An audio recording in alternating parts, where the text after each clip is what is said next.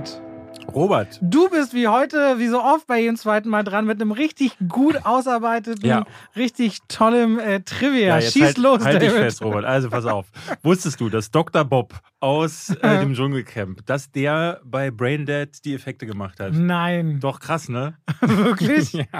Doch wusste ich woher. Ach stimmt, einer der ersten Podcasts. In der worden. ersten, in der ersten, in der allerersten Folge. Wir waren gerade Top Gun Maverick schauen und äh, David meinte noch, ich habe gar keinen Trivia rausgesucht. ja, so war es nicht. Ich habe ge wirklich gesucht, Das mache ich dann auf der Bahnfahrt. ja, ich Wie wollte so der Bahn- oft. Und dann sind wir mit der Bahn gefahren, haben geredet und jetzt haben wir uns gerade hingesetzt. Ich meinte, David hat kein Trivia rausgesucht. Naja, ich habe so viele kleine Sachen gefunden, aber ich, ich will ja immer so ein bisschen größere Sachen erzählen. Ich habe äh, herausgefunden, dass Tom Cruise zum Beispiel, das habe ich irgendwie gar nicht auf dem Schirm gehabt, dass der zum Beispiel seinen Konterfei bis zum heutigen Tage verweigert, um äh, zum Beispiel auf Actionfiguren zu sein oder um in Videospielen stattzufinden. Ich habe dann überlegt, ja, zum Beispiel, gibt es zum Beispiel von Mission Impossible, gibt es da ein Videospiel? Ich glaube, aber ich glaube, es gab dann keins mit Ethan Hunt oder so. Es gibt Ethan Hawke.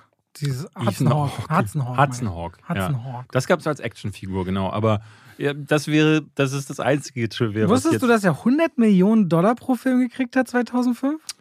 Nee. Der war mal richtig dabei. Und das ist auch der erste, der einzige Hollywood-Star bis heute, der sechs Filme hintereinander, glaube ich, mehr als 100 Millionen Dollar nee. geschafft Will hat. Smith hat acht geschafft. Ah, ja, wirklich? ja, er war mit, erst mit Tom Hanks gleichgezogen und hat dann, wo, beide wurden dann von, von, das habe ich mir auch gelesen, nämlich von Will Smith überholt. Aber die würde ich jetzt nicht zusammenbekommen von Will Ja, Smith. so, ihr anschaut, es geht ein bisschen Richtung Tom Cruise heute. Und David, halt dich fest. Ich habe noch eine kleine Geschichte. Ich habe dir schon gesagt, ich war am Wochenende zufällig im Club. Ich hatte ein wunderbares Weintasting zu Hause mit Nachbarn und dann wollten einige noch in den Club gehen. Sind wir auch gegangen. Und wieder meines, ich wusste, ein paar Leute werden vielleicht mal sagen, hallo Robert, aber ein Haufen Kerle haben mich angegesprochen, wollten mich auch zu Drinks einladen. Mm, das war auf der einen Seite sehr nett. erotisch. Auch ein paar Frauen, dass ihre Freunde meist oder Männer Ja. uns gucken oder hören. Und die geilste Frage war von einer, also sie war schon ein bisschen genervt, ja, mein Mann, der, mein Freund, der hört euch immer, deswegen höre ich euch auch. Bist du der genervt oder der mit den Katzen? Bist du der Genervte? Ist ja großartig. Oder der mit den Katzen? Das fand ich, sehr gut. Ich war, ich war witzigerweise, ich war auch im, äh, in einer Karaoke-Bar äh, am Freitag oder aber nicht im Samstag. Monster Ronsons Itchy Band. Nee, nee, in der Poison Bar war ich. Äh, und da war es, ich bin zur Bar gegangen. Ist an dem Restaurant was Toxic heißt oder so? Nein, ist ja auch egal. Who knows? Who knows? Ich bin zur Bar gegangen, wollte einen Drink bestellen und dann kommt der Barkeeper zu mir rüber und sagt, man guckt doch nicht immer so böse. Und ich dachte so, hä? Ist das nicht A, ist das nicht ein Spruch, den normalerweise Frauen immer hören, dass sie gefälligst zu lächeln haben? Und B, gucke ich wirklich immer böse? Das musst du mir jetzt sagen. Fragst du mich? Ja, ich frag dich. Mm, nee, ich glaube, wenn, du- also wenn du den Raum betrittst, guckst du noch neutral, aber dadurch, dass du ja groß bist, guckst du ja oft nach unten Mhm. mehr, wenn du Leute anguckst. Wenn man nach unten guckt, also wirkt das irgendwie so manchmal ein bisschen negativer. Vor allem, wenn du was suchst, dann kneifst du schon so wie Ich einer, kann- ja. der mal eine Brille irgendwann brauchen wird. Und wenn du deine Augen kneifst, sieht das schon äußerst Ich kritisch brauche aus. auf jeden Fall eine Brille. Also ich sehe auch ehrlich gesagt auf die Entfernung nicht mehr so gut. David, ich bin dick. Nur, dass du es mal gehört hast. Wenn du die Was? Brille hast, nicht, dass du dann ähm, äh, erschrickst. du bist nicht dick, Robert. Du bist nur zu klein für dein Gesicht. Außerdem muss man davon noch gar nicht erschrecken. Das ist ganz okay. Okay, gut. Ich würde sagen, wir sagen trotzdem das, was wir zu sagen haben, nämlich herzlich willkommen zu zwei. Wie Pech und Schwafel. Okay. Es gibt immer neue Varianten davon. Ähm, David, Mhm. du weißt, was jetzt kommt. Die Frage der aller Fragen. Welche Frage? Was ist dein Nein. Lieblingsprodukt? Nein. Ah, doch. Ja, natürlich. Und damit schalten wir rein in die Werbung. David, heute bist du dran. Also, ich finde ja Koro richtig gut. Was ist denn Koro? Koro ist eine Drogerie. Die haben Großpackungen von Sachen wie zum Beispiel Nüssen und getrockneten Himbeeren. Es gibt auch, was esse ich gerade immer? So Haferflocken. Wir haben so Riegel, die ganz lecker sind. Flocke hat echt cooles Essen. Es gibt Schalen. Wir haben jetzt so einen Entsafter, haben wir jetzt diese Woche bekommen. Okay. Und alles ist super toll und zu tollen Preisen und krass, krass, krass bestellt da. Wie findest du es? Äh, nicht schlecht. Also mir fehlt jetzt noch so ein bisschen die Glaubwürdigkeit, aber David hat grundsätzlich recht. Haltbare Lebensmittel in Großpackung bekommt ihr bei der Koro Drogerie. Und wenn ihr fleißige HörerInnen seid von uns, jetzt kann mir wieder die fünf Nachrichten für das Gendern, die ich kriege, lasst Ich einfach habe die bleiben. Tage erst drüber nachgedacht, weil ich dachte, du hast irgendwann mal in Folge vier oder fünf hast du gesagt, wir gendern jetzt hier und ich glaube, seitdem ist es nicht nochmal passiert. Ja, Ich, ich mache immer die ganz neutrale Form an alle Zuhörenden. Sage ich oft. Und damit umgehe ich Ah. das komplett. Ah, ja? ah. Oder die Filmschaffenden. Oder die Inszenierenden. Ja, die Inszenierenden. So, so Okay. ich, weiß, ich umgehe das Okay. quasi damit so. Die Lehrenden, weißt du? Okay. Sowas. So, wir sind immer noch im Werbeblock. Leute, wenn ihr bei Koro bestellt und sagt, ihr wollt diesen mega guten, wirklich oft auch schön designten Kram gerne mal ausprobieren. Öle, haltbare Lebensmittel, Nüsse, Früchte und so weiter und so fort. Macht es. Mich haben diese Woche bestimmt schon wieder 20 Nachrichten von Leuten erreicht, die mir ihre Bestellung geschickt haben und darunter schreiben auch Schwafel 5 Rock. Das ist nämlich der Code, mit dem kriegt ihr nochmal 5% auf den eh schon sehr fairen Preis. Schwafel als Wort, 5 als Zahl bei der Bestellung. Einfach eingetippt und die 5%, die kriegt ihr quasi von uns geschenkt. Und damit vielen Dank an die Koro Drogerie. Wir hören uns nächste Woche wieder mit der. Und damit gehen wir zurück in den Podcast und fragen die zweite Frage aller Fragen. Was hast du zuletzt gesehen, Robert?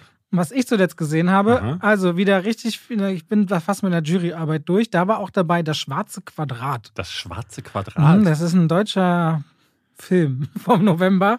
Das schwarze Quadrat. Dann habe ich den Horrorfilm X gesehen. Mhm, ich auch. Dann die Netflix-Komödie Senior Year. Was ist das? Das ist Rebel Wilson, die 20 Jahre im Koma liegt und als Cheerleading-Captain dann äh, wieder erwacht und ihr Highschool-Jahr zu Ende bringen möchte. Was? In was, einer was Welt, die aber eine ganz absurd- vogue ist inzwischen. Und äh, Top Gun 1 und 2 habe ich gesehen. Okay. Ich habe, äh, ich hatte so so eine richtige Horrorwoche ich, und leider keine gute. Eine Hoche. Eine Hoche. Oder eine Horroche wäre auch Eine Horroche. Eine Horroche. Okay. Äh, ich habe Ex gesehen, so wie du. Ich habe Hunter Hunter gesehen, einen bestialischen, was, was war das? Thriller, Horror. Auf jeden Fall äh, wurde mir übel. Äh, dann habe ich noch äh, Sinister geguckt, nachdem Eve und du ja letztens Eve sagt, mehr als ich, ja. und ihr seid es der gruseligste Film aller Zeiten. Ich habe auch nochmal nachgegoogelt, das Internet lügt ja nie. Und da steht drinne, dass Sinister der nachweislich gruseligste Horrorfilm ist. Und dann habe ich noch äh, Firestarter geguckt. Jetzt werdet ihr sagen, hä? Und ich sage euch, ja, das ist ein Film, der jetzt auch in den Kinos gestartet ist, hat niemand von mitbekommen, weil der Wie viele Leute waren mit dir im Saal? Äh, ich war allein. Wirklich ich allein? bin alleine im Kino gewesen, ja. In welchem Kino warst du? Ich bin im Cinemax gewesen. Ich war zwar so nachmittags in der, in der Vorstellung, äh, wo dann, also in der ersten des Tages, weil ich den gleich, ich wollte. da hat man manchmal keine Trailer im Cinemax davor. Doch, es gab irgendwie ein, zwei Trailer. Ja, aber das war's dann, ne? Drei Mhm, Minuten, das hatte ich bei Ja, ja. Morbius auch. Ultra Also da darfst du dann wirklich nicht zu spät kommen. Mhm. Dann bist du, genau. Firestarter ist äh, das Remake von einem alten Stephen King-Film. Erzähle ich euch gleich von. Wovon, womit fangen wir an? Achso, und, und natürlich Top Gun. Na, Top Gun, äh, wir wollen dann, äh, weil wir letzte Woche auch über Nicolas Cage geredet haben, haben uns einige Nachrichten erreicht. Und Könnt ihr da nicht auch über Tom Cruise reden? Würde es nicht Sinn machen? Ja. Und das haben wir heute vor, so weit wie wir kommen. Ähm, womit wir anfangen wollen, das darfst du dir aussuchen, David. Oh, ich bin super gespannt. Ich will, ähm, ähm, sag mal kurz, was Senior Year ist. Okay, Senior Year ist die Geschichte von Stephanie, die super ehrgeizig ist und eben davon träumt, Abschluss bei Königin Prom Queen zu Und werden. die wird dann eingeschläfert? Oder? Und die ist, dann würde sie nicht wieder aufwachen, David. Ach Das so. ist der Sinn von Einschläfern. eingefroren. und das ist, äh, und die ist aber gleichzeitig Cheerleader-Captain und träumt von dem Leben mit dem besten Mann an der Seite in der Villa der Stadt, wo sie immer schon denkt, dann wird man glücklich im Leben. Aber bei einer Choreografie wird jemand weggeschubst, während sie in der Luft ist und dann landet sie komplett und klatscht auf den Boden und das verschlägt sie ins Koma. Und 20 Jahre später wacht sie erst wieder auf und denkt, alles wäre gestern gewesen und jetzt geht's wieder los und sie muss noch eine Abschlussballkönigin werden, aber sie ist inzwischen 37. Das klingt nach so, einem, nach so einem Skriptentwurf, den hast du auf irgendeiner Party, die Idee, sitzt da mit Freunden, Ja, dann sagt ist einer, auch. nee, ist richtig doof die Idee, lass nicht machen und dann macht es aber doch jemand. Na, Netflix. Ja. die sich gesagt haben, Rebel Wilson kaufen wir ein, die so, die ist auf ihrer Körpertransformation, ist ja inzwischen sehr schlank, soweit ich weiß, ne? Was? Hast du noch nicht gesehen? Nee. Willst du mal sehen? Die sieht jetzt völlig anders aus? Ja, Rebel Wilson, ich, ich zeig dir gleich ein Bild.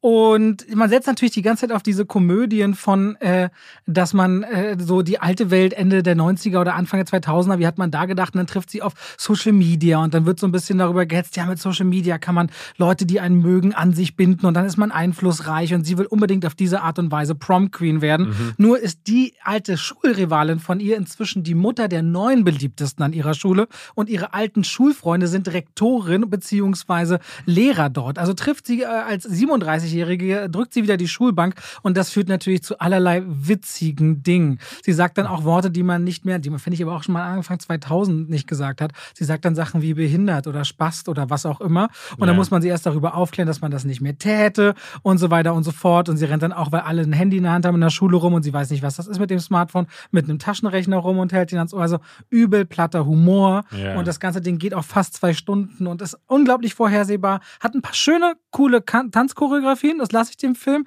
Und wenn er mal ganz kurz ein bisschen ruhiger wird, sieht man auch, da wäre irgendwo Talent drin verborgen, aber eine richtige Nummer, die man sofort wieder vergisst. Und jetzt versuche ich dir noch ein Bild zu zeigen von hier zum Beispiel da. Ich finde Rebel, oh krass, die ist ja nicht mehr, mehr da. Das ist ja krass. Äh, krasser, krasse, krasse Transformation. Tatsächlich finde find, find ich sie ein bisschen fülliger sogar. Äh, also ich meine, sie ist äh, auch so hübsch, aber ich finde sie ich habe mich da wahrscheinlich. Na, ich finde das manchmal krass, weil ich habe ja irgendwie so zwischendurch 23 Kilo abgenommen, jetzt wieder so drei, vier drauf und jetzt werde ich bestimmt hoffentlich bald mal wieder weiter abnehmen. Aber ich sehe das ja auch an mir schon manchmal, dass äh, man, man, also man sieht, man, man hat ein ganz anderes Gefühl und das, die Menschen sehen richtig krass aus. Wenn sie so jenseits der 30, 40 Kilo abnehmen, mhm. dann sehen sie aus, da kannst du sie gar nicht mehr wieder erkennen. Ja, ja. So bei 10, 20 Kilo ist das noch nicht so extrem, aber wenn es dann so sehr clasht, dann sehen das aus wie zwei völlig verschiedene Menschen. Ja, ja, ja. Ich mag die total eigentlich die hatten super Humor. Ich hatte. Was ihre Geschwister alle heißen? Ähm, Wilson. Weißt du wirklich nicht? Nein. Okay, äh, ähm, ich sag dir gleich warum. Erzähl weiter. Wie der, wie, der, wie der Volleyball. Es gibt diese eine, ähm, äh, was ist denn, BBC One oder so? Äh, nee, BAFTA. Ich glaube, bei den BAFTA Awards hat sie eine Rede gehalten, so eine Präsenterrede zweimal hintereinander. Und das sind die lustigsten, beide die lustigsten Präsenterreden, die ich je gehört habe. Die ist so, hat so einen tollen Humor. Äh, also nochmal, also viel besser als jetzt zum Beispiel Amy Schumer wird ja immer hart gefeiert. Die, die fand ich so, Oscars ja die finde genau. ich so unsympathisch tatsächlich. Und sie ist richtig clever und richtig schlau. Äh, dasselbe, aber sie ist auch super witzig. Dann ist es immer so tragisch, dass die dann in solchen Komödien mitspielen. Wie hießen diese Agentennummer mit äh, ah, Anne Hathaway? Weiß ich ja nicht mehr, aber die war wirklich. Auch nicht äh, gut, weil ich hatte gehört, die soll zumindest ein bisschen besser gewesen sein mit ihr. Echt? Weil, also ja. nee, ich kann mich an nicht mehr so Gutes erinnern. Weil, weil so Leute wie Melissa McCarthy zum Beispiel. Oder ähm, ich bin ja großer Fan von, ähm, ist jetzt doof, den zu sagen, ich bin großer Fan und dann fällt mir der Name nicht ein. Ähm, die blonde Dame, die in äh, Ghostbusters unter anderem mitgespielt hat. Äh, äh, du meinst Elizabeth? Nee. Nee, nee, nee, kommen wir jetzt beide nicht drauf. Nee.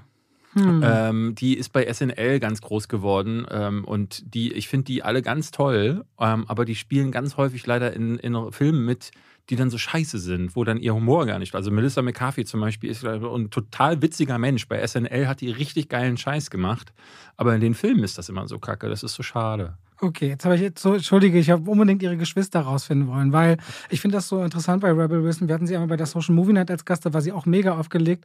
Und äh, ihre Geschwister heißen Anarchy. Anarchy?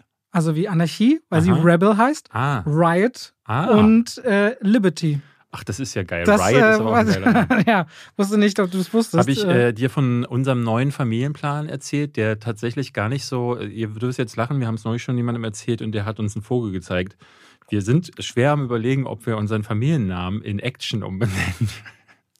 Wir hatten tatsächlich darüber nachgedacht, ob es nicht witzig wäre. Wie euren Familien? Habt ihr gar keinen gemeinsamen Familiennamen? Naja, das Ding ist, wir überlegen zu heiraten. So und äh, das, das Problem ist, Ihr habt sie, hier sie zuerst hat, gehört. Alle News, äh, alle äh, News sie, sie hat ja die es jetzt äh, aufgreifen. Äh, Kali hat ja noch eine Tochter und die hat den Nachnamen des, des tatsächlichen Vaters. Ihr könnt sie Wood nennen. Ihr könnt euch in Wood umbenennen. Hollywood. ja, aber David Wood ist so, hm, weiß ich hm, das nicht. klingt schon. Wobei es könnte klingt, ein Porno Ja, wollte ich auch sagen. Es ist Porno, aber auch so eine so David Wood. Kali Wood würde passen. Kali das wäre mega. Aha. Nee, wir haben wirklich gedacht, David Action. Kali Action. Das klingt so ein bisschen wie als wo, wo Homer Simpson sich umbenennen will. Jeder weiß, wie er sich umbenennen will in Weiß ich nicht. Max Power. Max Power weiß ich nicht mehr. Weiß es nicht? Nee. Und er will Marge Busenlilly Wir haben tatsächlich ein bisschen, also ich, ich wollte mich mal jetzt informieren, wie teuer das wäre und ob das möglich wäre. Ich glaube so 2.000, 3.000 Euro. Ja? Das ist nicht so teuer, aber ich denke nicht, dass das durchgeht mit Action. Nein? Nee. Ach, es wäre so toll. Ach, naja, egal. Gut. Aber wir haben ja tatsächlich. Dann nenne ich mich an Robertson um. Das war ein Gespräch im Hause Heinen Österling. So, weil wir haben nämlich gesagt, das, wie, wie nennen, wie, wie wird der Name sein? Denn wenn wir, wenn sie Hein auch heißt, heißt das Kind halt anders. Und wir gehen davon aus, äh, dass der, der Vater das vielleicht dann nicht mögen würde. Ähm, Ihr könntet euch ist auch halt die Frage, ob er Action mögen würde als Nachnamen. Und Action. Ihr könntet euch auch eure meistgehasste Nachbar oder Nachbarin raussuchen und dann den Nachnamen annehmen, damit ihr mal die Post von denen kriegt. Das ist weird. das ist weird. Ich erzähle euch ganz kurz auch was Weirdes, nämlich von Firestarter. Ich bin mir nicht sicher, Robert. Kennst du noch der, der Feuerteufel? Feuerteufel? Guck mal. Aber hast du den gesehen? Nein. Hast du nicht verpasst? Ich habe den tatsächlich das letzte Mal als Teenager gesehen. Also es ist ein paar Jährchen her. Ähm, ist eines der, wie ich finde, schwächeren Bücher von Stephen King. Ich habe früher gerne Stephen King Bücher gelesen. Aber das ist so ein bisschen wie die heruntergedumpfte Version von Carrie. Also ein junges Mädel äh, hat psychische Kräfte und mit denen kann sie. Psychokinetische. Psychokinetische? Nee, nee pyrokinetische. Pyrokinetische. Und mit denen kann sie. Ja, sie kann aber auch Dinge bewegen. Also sie kann, hat so alle möglichen Fähigkeiten. Ja, aber ihre Hauptfähigkeit ist, ihre Hauptfähigkeit ist, äh, dass sie Dinge entflammen kann. Und das ist David Action in Firestarter. in Firestarter. Und das ist damals schon so mit Drew Barrymore in der Hauptrolle gewesen. Also die ganz junge, die hatte gerade E.T. auf dem Buckel und ist dann da zu Feuerteufel durchgereicht worden. Und der war eher. Kirsten Dunst, oder was? Was? Was hast du gerade gesagt? Die ganz junge ist durchgereicht worden? Die ganz junge Drew Barrymore. Drew Barrymore ist nicht in E.T. Kirsten Dunst als Kind? Was? Ist das Drew Barrymore? Da ist sie doch noch gar nicht geboren gewesen. Das kann sein. Ja. Weil 1981 ist E.T. entstanden, da war Drew Barrymore, was ist, was weiß ich, 5, 6, 7 äh, und Kirsten Dunst 0. Also, ist Kirsten Dunst so jung? Ja. Kirsten Dunst ist, was weiß ich, die ist jünger als, als ich. Ich glaube, ich denke so Ende der, äh, Ende der 90er ist die geboren. Okay, entschuldige bitte. Schau mal nach, bitte. Äh, du kannst ja Ah, nee, ich verwechsel die gerade mit Kirsten Stewart. Aber Kirsten Dunst ist das nicht gewesen. Kirsten Dunst war in Interview mit einem Vampir. So, das habe ich jetzt gerade durcheinander gemacht. Aber Kirsten Dunst große Breakout ist 82 geboren, ist ja quasi fast gleich alt. Genau, aber ja, das wäre für, für E.T. noch zu jung gewesen. Jedenfalls, äh, der war, der war auch schon nicht so geil. Und jetzt hat sich dann ähm, Billigpapst Blumhaus äh, gesagt, so, da stecken wir mal jetzt wieder mal ein, zwei Millionchen rein, äh, holen uns Zac Efron, äh, der da dann jetzt den Vater von dem Kind spielt und die mieseste Kinderschauspielerin, die ich seit langem ertragen musste. Und die soll dann mal spielen, wie sie wütend ist oder wie, wie sie happy ist. Und das ist krass. Also, das ist wirklich, wenn du das siehst, äh, gerade nochmal mit der deutschen Synchro, ich muss es leider hier in, in Berlin lief keine englische Originalversion. In der deutschen Synchro ist es kaum zu ertragen, dieses Kind. Und das ist auch so ein richtiges Arschlochkind ja in der Handlung. Und das funktioniert dann dadurch, weil das Kind auch so schlecht spielt, nochmal schlechter, da irgendwie irgendeine gewisse Form von Empathie dann für diese Charaktere zu entwickeln. Äh, die laufen ja die ganze Zeit im Grunde davon vor der Regierung, die dieses Kind eincashen wollen und sie entzündet dann bei, im Vorbeigehen ihre Eltern, mal eine Katze. Ihre und, Eltern? Mh, ja, sie. Äh, das, Aus Versehen. Nee. Nee, und das ist so ein bisschen, im, im Original war das noch so, dass das passierte, ne, das Kind konnte, ihre Kinder können ja so mit den Emotionen noch nicht so hantieren und dadurch hat sie immer wieder auch zufällig Dinge sind ihr passiert. Ne? Und jetzt ist es so, dass der Mitschüler mal einfach in Flammen aufgeht. Und äh, das stirbt dann auch, oder was? Na, in dem Fall äh, gibt es tatsächlich, es gibt so eine Szene, äh, die möchte ich jetzt nicht vorwegnehmen, aber da. Äh, Stirbt der Schüler. Nein, mit dem Schüler hat das nichts zu tun, aber da gibt es eine andere Szene, da, da denkst du wirklich so, krass, dieses Kind ist ja ein richtiges Arschloch. Und ähm, das wird nicht aufgefangen, weil Zac Efron auch wieder so richtig schön mittelmäßig spielt und du ansonsten keine Identifikationsfiguren hast. Die Bösewichte sind übertrieben blass, die haben irgendwo Kurt Wood Smith ausgegraben den man als den äh, Gegenspieler aus Robocop noch kennt Mhm. äh, oder That 70s Show und das ist es aber dann auch schon gewesen.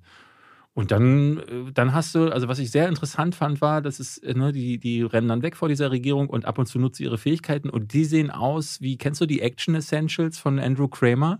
Das ist so ein Typ gewesen, der hat so äh, Co äh, Video Co-Pilot. Das war so in den Anfangstagen von, Das kenne ich, Video von YouTube. Copilot, Mhm. da, wo man Effekte lernen Genau, konnte. wo man ne? Effekte lernen ja. konnte. Und der hatte dann immer so Pack Packages, wo er zum Beispiel so äh, Ja, Partikeleffekte ja. oder eine vorgefertigte Explosion.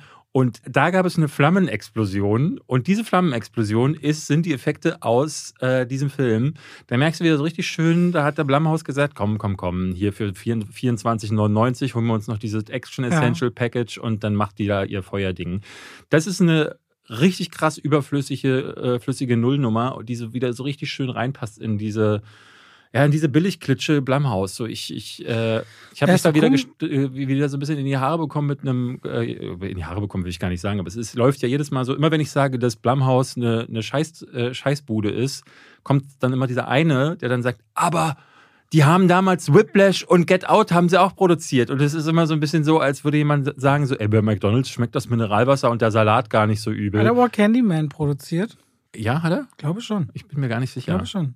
Also der, der hat, da sind ein paar Filme dazwischen, aber Nope bestimmt der, auch wieder, gro- oder? der größte Teil ist halt absoluter Quatsch und das hier ist wieder absoluter Quatsch und man fragt sich, wie, wieso sie jetzt gerade diese Lizenz von King, klar, nach Stephen Kings S suchen sie gerade nach dem nächsten Breakout-Hit, aber das hier ist nie, das hat nie die Präferenz gehabt oder beziehungsweise nie die Möglichkeit gehabt, so in diese Richtung zu gehen. Vielleicht mussten sie auch einfach einen Film machen, um die Rechte nicht wieder zurückgeben zu müssen. Du weißt ja, wie bei Fantastic Four und Konstantin-Film, ne? Ja, aber wer sichert sich denn die Rechte an Firestarter? Das ist so eine generelle Frage. Na, Also von wem war denn, kann man ja mal rausfinden, der Feuerteufel war das früher, ne? Hast du von King, gesagt? von Stephen King ist das. Ja, genau, aber wer hat den Film damals rausgebracht? Wenn Universal das Ja, damals schon, damals auch. Ja. Naja, die müssen ja alle so und so viele Jahre einen Film machen, um die Rechte nicht abgeben zu müssen. Ja, und vielleicht warum- ist es günstiger zu sagen, wir investieren zwei Millionen und machen einen Film, der nichts einspielt, als dass wir vielleicht in zehn Jahren nochmal die Rechte für Firestarter einkaufen Aber das ist die müssen. Frage, die ich mir stelle. Also diese zwei Millionen, mit denen kannst du dir, ich weiß, jetzt werden wieder Leute sagen, das kostet nicht mehr so viel, aber mit der Gag funktioniert da nicht, zwei Millionen Cheeseburger kaufen.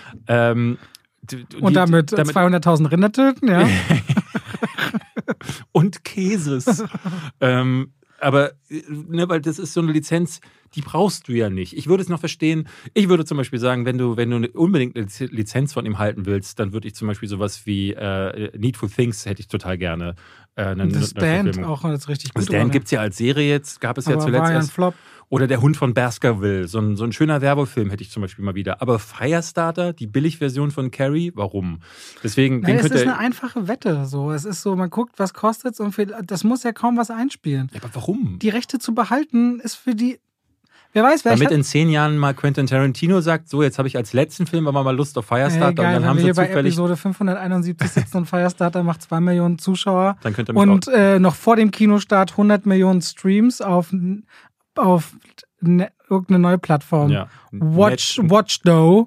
Ähm, Watch- ihr habt sie zuerst gehört, Watchdoe. Ja. Ähm, ja, dann, okay, aber Firestarter auch auf IMDb, muss man ehrlicherweise sagen, eine 32er Metascore-Wertung und 4,6 vom Publikum ist sehr Was vernichtend. ich halt krass fand, es gab keine Pressevorführung. Du hast Ja. ihn ja auch nicht gesehen. Äh, Ich bin ins reguläre Kino gegangen und da saß ich, wie gesagt, alleine. Der, Echten Menschen. es gibt hier keine, ich habe gefühlt keine PR-Kampagne gesehen. Ich habe über, nicht mal auf, du hast manchmal so auf Instagram läuft dann so ein Trailer oder auf YouTube einer davor. Gar nicht, nirgends. Ich, der Film ist, also wenn ich es euch jetzt nicht sagen würde, hätte ich es wahrscheinlich nicht gewusst, dass es den gibt.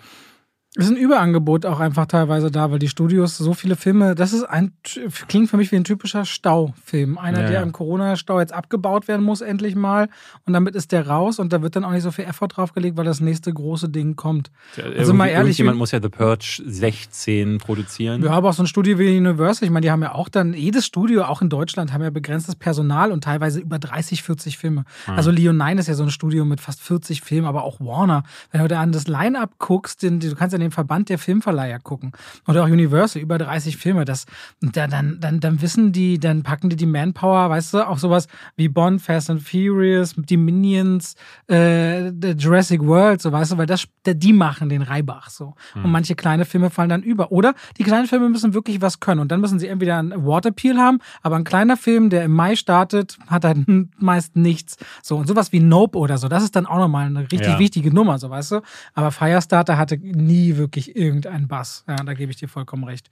Und wenn ihr ihn jetzt aber im Kino sehen wollt, trotz aller Red Flags an dieser Stelle, müsst ihr euch wirklich beeilen, weil sowas läuft nicht länger als Nee, zwei, drei Wochen ja, ja. im Kino. Ich würde sagen, nicht mal eine Woche, weil der, also wie gesagt, wenn da keiner reingeht, dann lässt das Kino das. Also im Cinemax bei uns, weil die haben irgendwie, glaube ich, 16 Säle, da zeigen sie ihn dann schon noch, aber in Berlin läuft er in sechs Kinos. Das heißt, sobald du ein bisschen weiter dich wegbewegst von Berlin oder irgendeiner anderen Großstadt, wird der nirgendwo laufen. Das wird schwierig sein, den überhaupt irgendwo zu sehen, würde ich Okay. vermuten.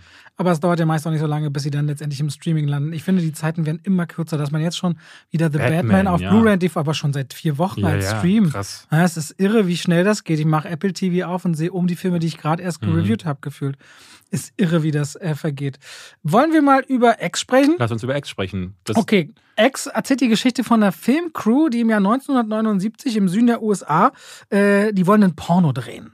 Und der Produzent ist vom Filmemacher einigermaßen angetan, weil der will diesen Film auch mit coolen Schnitten und mit einer anderen Kameraführung mehr als nur ein Porno draus machen. Ein bisschen eine eigene Erzählweise reinbringen. Und das zu einer Zeit, die Pornoindustrie ist, glaube ich, in den 80er Jahren so richtig aufgeploppt im Heimvideobereich. Also wir sind kurz vor dieser Zeit und sie beschließen, bei einer, auf einer abgelegenen Ranch in einem Bauernhaus das zu drehen. Und deswegen haben sie sich da bei einem alten Ehepaar, die müssen um die 80, 90 sein, eingemietet. Problem ist nur, dieses Ehepaar weiß gar nichts davon, dass sie da ihren Porno drehen wollen.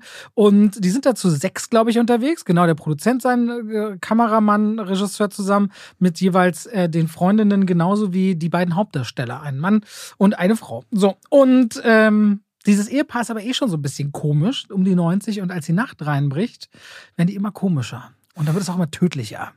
Und das in so einer abgelegenen Ecke, wo auch Alligatoren ringsherum schwimmen in den Flüssen und Seen.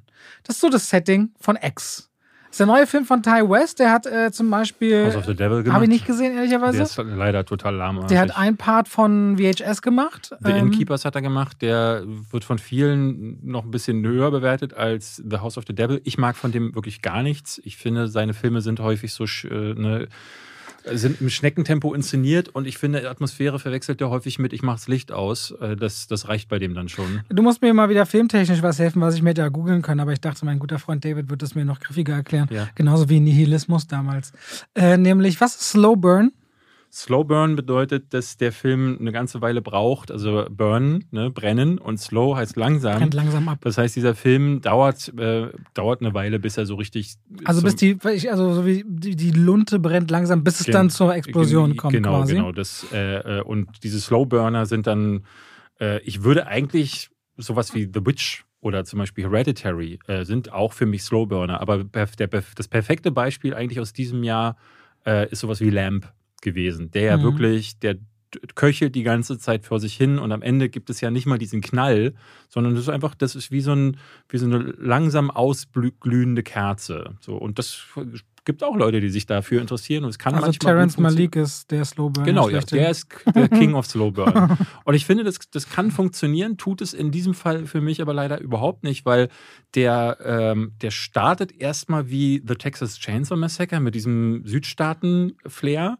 Dann wird er aber, dann wird er fast zu einem Softporno. Also es, die gehen Aber ich finde gut gemacht, ehrlicherweise. das, das, äh, das muss ich auch sagen. Und ich mag einen Teil der Darsteller. Ich finde halt leider so ein bisschen schade, dass eigentlich lerne ich von den Figuren nicht wirklich viel kennen. Die sind halt so am Rummachen und dann gibt es ab und zu so zwei, drei Dialoge. Aber ehrlich gesagt habe ich keinen der Charaktere näher kennengelernt.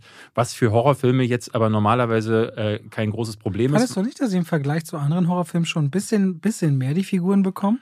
Aber nur So, minimal. Ja, aber ich finde, dass alle sechs bekommen ihre eigenen Richtungen, weswegen sie als Gruppe funktionieren tatsächlich. Das so ist, mir das, das ist richtig, aber nur so minimal. Für mich wird das ja meistens dann, oder generell wird es meistens aufgefangen, weil äh, schon im Intro gibt es Blut und dann äh, ab der 20-Minuten-Marke wird gemetzelt. Hier ist es so, 55 Minuten, ich glaube 56 Minuten sogar, hatte mir jemand geschrieben, dauert das bis zum ersten Kill.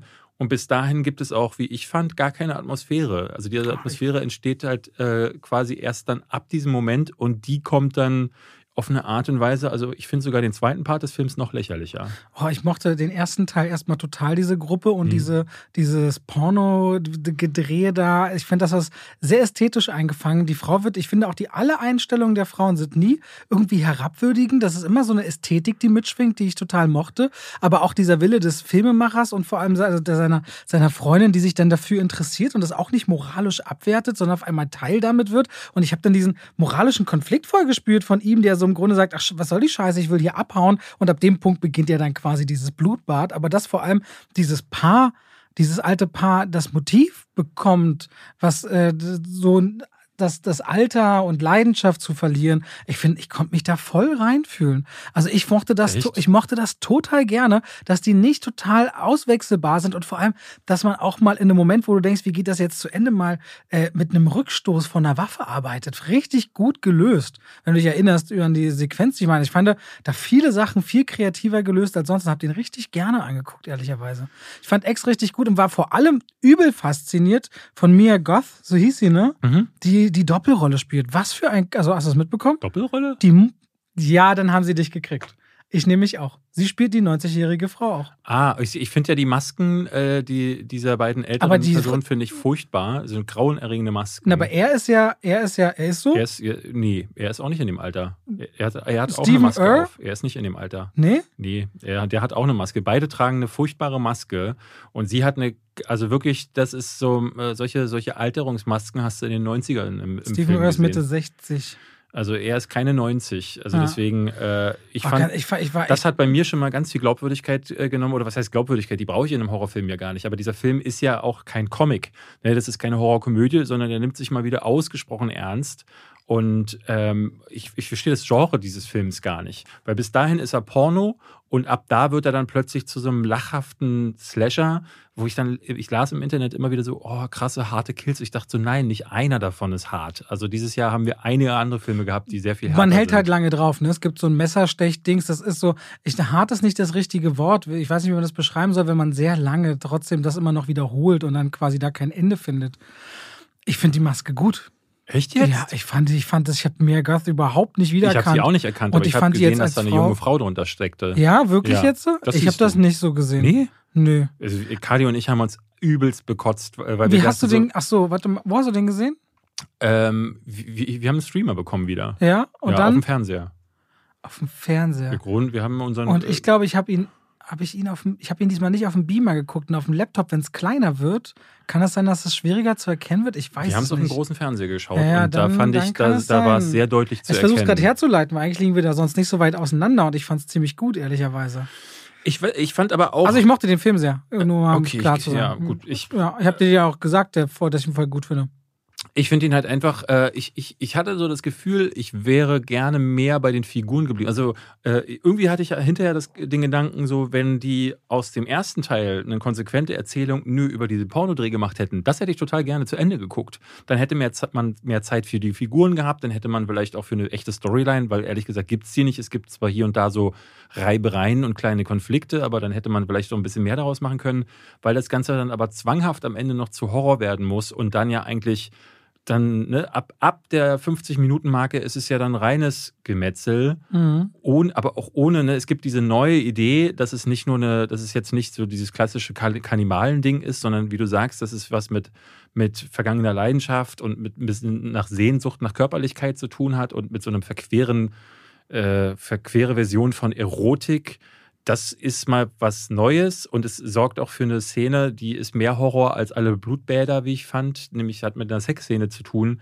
Aber das hat mich ehrlich gesagt nicht gekriegt. Ich war da so, ich war da so, ähm, ich war da so raus, weil der, der Switch der Genres ist mir zwischen, äh, zu krass gewesen und ich fand beide Genres für sich oder beide Genreanteile nicht stark genug. Wie ist denn das eigentlich? Das interessiert mich mal, weil wenn wir manchmal bei PV sind, äh, früher mehr, da war ich war nie in Quatschlaune. Wenn ich zwischendurch mal irgendwie das Gefühl hatte, nur was zu sagen, bist du ja immer relativ schnell, dass du sagst, Robert, ich will jetzt den Film gucken. Ich bin ja eigentlich, mag das ja auch lieber. Nun weiß ich aber, dass du und Kali ja viel, also zumindest sie viel redet, wenn ein Film geguckt wird. Ist es anders, dann mit ihr oder zu zweit einen Film zu gucken, weil es lässt es sich nicht schwieriger reinziehen, wenn ich man gucke, redet? Ich gucke ganz offen gestanden, habe ich ja hier schon mal gesagt, ungern mit ihr Filme, weil sie mir zu viel und warum redet. machst du es dann immer wieder? Weil ich gerne, ich, also das, Das, das, widerspricht sich dann ja, so, ne? ich gucke gerne Filme mit ihr, weil ich sie gerne dabei habe, aber sie labert mir zu viel. Und äh, ich freue mich aber ehrlich gesagt je, über jeden Film, der ihr gefällt. Weil, also für jede Reaktion, wie damals, also wenn du erlebt hättest, wie sie Promising Young Woman erlebt hat, da hat die ja angefangen, neben mir zu schreien und zu, äh, zu weinen. Ne, die ist ja dann so, äh, ich habe das ja schon mal gesagt, bei Filmen, die eklig werden, fängt sie an zu würgen ganz laut. Bei Actionfilmen, es gab diesen einen Film, den haben wir geguckt. Ich, ich, ich habe ähm, gerade eine weirde Idee, aber kann sein, da findet sie richtig blöd. Russell Crowe, ähm, der seine Frau aus dem Knast holen will. Ich glaube, the, the next, äh, die nächsten 77, 72 Stunden hieß der, glaube ich. Okay. Ähm, ein fantastischer Film von, ich glaube, Paul Schrader. Ähm, da will er sie aus dem Knast holen. Und am Ende gibt es so eine Sequenz, da will die sich aus dem Auto stürzen und Caroline schreit die ganze Zeit, nein, warum macht die das jetzt? Und das ist ähm, auch, äh, das, das, ne, für diese jede Reaktion, die so ist, halte ich es dann aus, dass sie dann bei Filmen, die sie nicht mag, auch das ist ja manchmal lustig, weil wenn, was die abrantet, also die ist ja ein noch schlimmerer äh, Schmutzfink, wenn sie dann so äh, loslötet mit ihren Schimpfwörtern und was sie dann alles für kreative Beleidigungen hat. Ähm, da muss ich dann oft sagen, so, äh, ich wünschte manchmal, dass mir die bei den Kritiken einfallen würden, was sie so zum Teil sagt. Und ich finde, dann dafür ist es das irgendwie dann auch wert. Aber klar, manchmal würde ich sehr gerne meine Ruhe ich, haben. Es gab oft Zitate, die ich nur per Nachricht bekommen von letzter Woche zwischen Schlaganfall und Koks, das alle, äh, was du gesagt hast, weil du gerade sagst, Dinge, die einem, man, man sich wünschte, dass sie einem einfallen würden. Ich hatte gerade eine weirde Idee, willst du die noch hören? Hau Aber raus. sagst du gleich, nee, auf keinen Fall. Ich bin unsicher. Ich habe gerade überlegt, ob wir am Ende des Jahres machen wir bestimmt unsere Top und Flops. Aha. Die sollten wir vielleicht einmal so machen, aber vielleicht sollten wir auch eine Folge machen, wo wir Gina und Kali dabei haben Sehr lustig. und mit denen über die Tops und Ja. Flops Weil ich glaube, es wird richtig drunter und drüber, aber gerade so Richtung Weihnachtsstimmung oder so kann man das ja Da theoretisch mal machen. 100 pro Bock drauf. Könnte man mal machen, Machen genau, wir. weil wir ja vor allem auch die Folge brauchen, oder gern, gern zwischen Weihnachten und Silvester, die wir ja sonst frei machen, Mhm. könnte man vielleicht überlegen, das tatsächlich mal zu Ja, tun. lass uns das machen. Ich Ja. glaube, die Hörer würden gerne äh, irgendwie das hören. die unsere Frauen- Hörenden. Entschuldigung, das war jetzt auch wirklich dumm gerade. Tut mir leid. Ähm, ja, aber mehr kann ich kann zu Ex nicht mehr sagen. Ich glaube, das ist ein Film, der wird gehypt. Ähm, und ich kann mir gut vorstellen, dass es eine, eine gewisse Gruppe gibt, die da sagt, so, ich kann über diese Themen drüber wegschauen. Du hast dich mehr reinziehen lassen. Den will ich auch gar nicht so Ich, sehr ich gönne es halt auch. Ich habe mit Steffen telefoniert, dem Chef von Cape Light Pictures, weil ich schrieb ihm gleich so eine Nachricht, wie geil ist ein Ex bitte, ich mochte den sehr. Mhm. Dann rief er mich an und meinte, Robert, ihr werdet 36 Nachrichten schreiben, das ist doch quatschen. Dann lief ich meinem Hund und habe mit dem Chef von Cape Light geredet und meinte so, ey, voll geil, weil er ist immer unterwegs in der ganzen Welt und sucht halt speziell immer Horrorfilme. Mhm. Ne? Ist jetzt gerade wieder in Cannes, da gibt's dann immer den Filmmarkt und da kauft man ja dann so Filme ein. Ne? Und ich wünsche ihm immer, dass er einen Erfolg hat, dass er einen Film findet. Ich glaube, Parasite war, da, war Parasite damals bei ihm. Mhm. Ich wünsche ihm einfach, dass er da immer was findet und deswegen finde ich es auch ganz gut, dass zum Beispiel Firestarter nicht so gut ist, weil wenn Leute jetzt in Firestarter gehen, gucken Ja. die nicht die nächste Woche X im Kino. Und deswegen gönne ich ihm, dass sie X gucken, weil Universal ist so groß, weißt du? Ja, und man kann klar sagen, dass Ex der bessere Film von Und so, beiden und so ist. jemand wie Cape Light Pictures als kleindeutschen Verleih gönne ich halt voll, weil die kramen gerade für Horrorfans immer wieder kleine Filme raus, die dann auch im Kino landen und nicht nur gleich ins Ja. Heimkinosegment wandern. Also Filme wie The Boy oder so, das ist halt alles über Cape Light. Cardi hatte dem aber einen Stern gegeben. Also das ist äh, Aber Kali findet auch äh, Dings hier Teil 2, Let There Be Carnage, ja, großartig. und Ambulance auch ganz Ja, toll, insofern, ich habe das auch bei einigen von Ambulance gehört, dass sie ein ganz, ganz, ganz Eben, tolle und das Erfahrung. ist okay, das ist alles vollkommen okay. okay. Wir, wir reden ja gleich über Top Gun Maverick. Ich habe da, da sind wieder alle Gefühle in mir hochgekommen, weil ich vor allen Dingen die ganze Zeit dachte so, Aber vor wo- allem ist die hochgekommen. woher, woher kommen die ganzen guten Kritiken? Scheiße, was ist schon wieder? Hast du jetzt wieder Angst vor deiner eigenen Kritik auf ja, YouTube? da- das sowieso. Aber lass uns, Wirklich? ich würde dir gerne über Hunter Hunter was erzählen. Okay. Äh, ganz kurz ist ein, Warum heißt der zweimal Hunter? Das habe ich mir auch gefragt. Wird nicht klar im Film? Äh, ist, also du kannst dir das so ein bisschen herleiten, weil es um Jäger, Jäger wird gejagt. Geht um unterschiedlichste Formen von Jägern. Eigentlich Einer- sind es aber drei Jäger im Film, muss man klar Treffen sagen. sich zwei Jäger. Äh, oder eigentlich sogar noch mehr. Also ähm, ich erzähle es kurz. Eine Familie, der, oder anders. Der Film ist seit letztes Jahr schon, äh, ist der irgendwie durch die Festivals gereicht worden, ist jetzt aber gerade erst bei, ich glaube bei Amazon Prime könnt ihr euch den holen. Ich habe ihn für 4,99 ausgeliehen. Ich weiß, es ist für andere, äh, für manche dann immer schon so ein bisschen zu teuer für, für nur Ausleihen oder so, aber äh, für Leute, die auf hartes Kino stehen, also auch auf sehr rohes Kino, ist der durchaus zu empfehlen. Familie, die besteht aus einem Mann, äh, der gespielt wird von Devin Sa Sawa. Sawyer. Ich weiß ja, S-A-W-Y-R. genau. So Ist wie der, Tom Sawyer. ist der Hauptdarsteller äh, aus äh, Final Destination 1 damals noch, falls ihr den noch kennt. Der ist danach gefühlt verschwunden, war jetzt in diesem absurden äh, Limp Bizkit-Film äh, The Fanatic, äh, wo, wo äh, John Travolta so einen Hardcore-Fan spielt. Und jetzt ist er hier drin zu sehen. Man erkennt ihn kaum wieder. Und Nick Stahl ist mit dabei, den man als John Connor. ne? Muss man auch Ja, sagen. ja, äh, als John Connor war der in Terminator 3 dabei. Es geht um eine Familie, die wohnt so ganz abgeschieden in einem Wald, in offenem Grundstück. Und die, Der wohnt so. Die leben, ja, aber die leben ganz anders. Die leben halt wirklich nur von, die jagen dort Tiere und ähm, müssen sich so da so durchs Leben schlagen. Die haben fast nie Geld. Auch das Problem ist, dass die Fälle, die sie dann so ranholen, Ne, manche sind dann beschädigt, aber auch die Tiere werden irgendwie immer weniger. Und das große Problem ist, dass die Fälle dann auch nicht mehr so gut bezahlt werden. Die hungern im Grunde die ganze Zeit, aber sie wollen nicht in der, in der normalen in der äh, Zivilisation leben. Und diese Familie wird immer wieder von einem Wolf attackiert. Das ist so ein ganz großer, besonderer Wolf, der äh, wohl jetzt auch schon mehrfach da war. Und am Anfang des Films stellt sich heraus, er ist wieder da. Und der frisst ihnen zum Teil die, die Fallen der. Also will der Mann losziehen, in, zieht in den Wald, um den Wolf zu erlegen, äh, lässt die Tochter zurück und die Frau. Und auf dieser Jagd nach dem Wolf findet er etwas im Wald, was noch viel grauenhafter ist als alles, was er sich hätte vorstellen können. Was?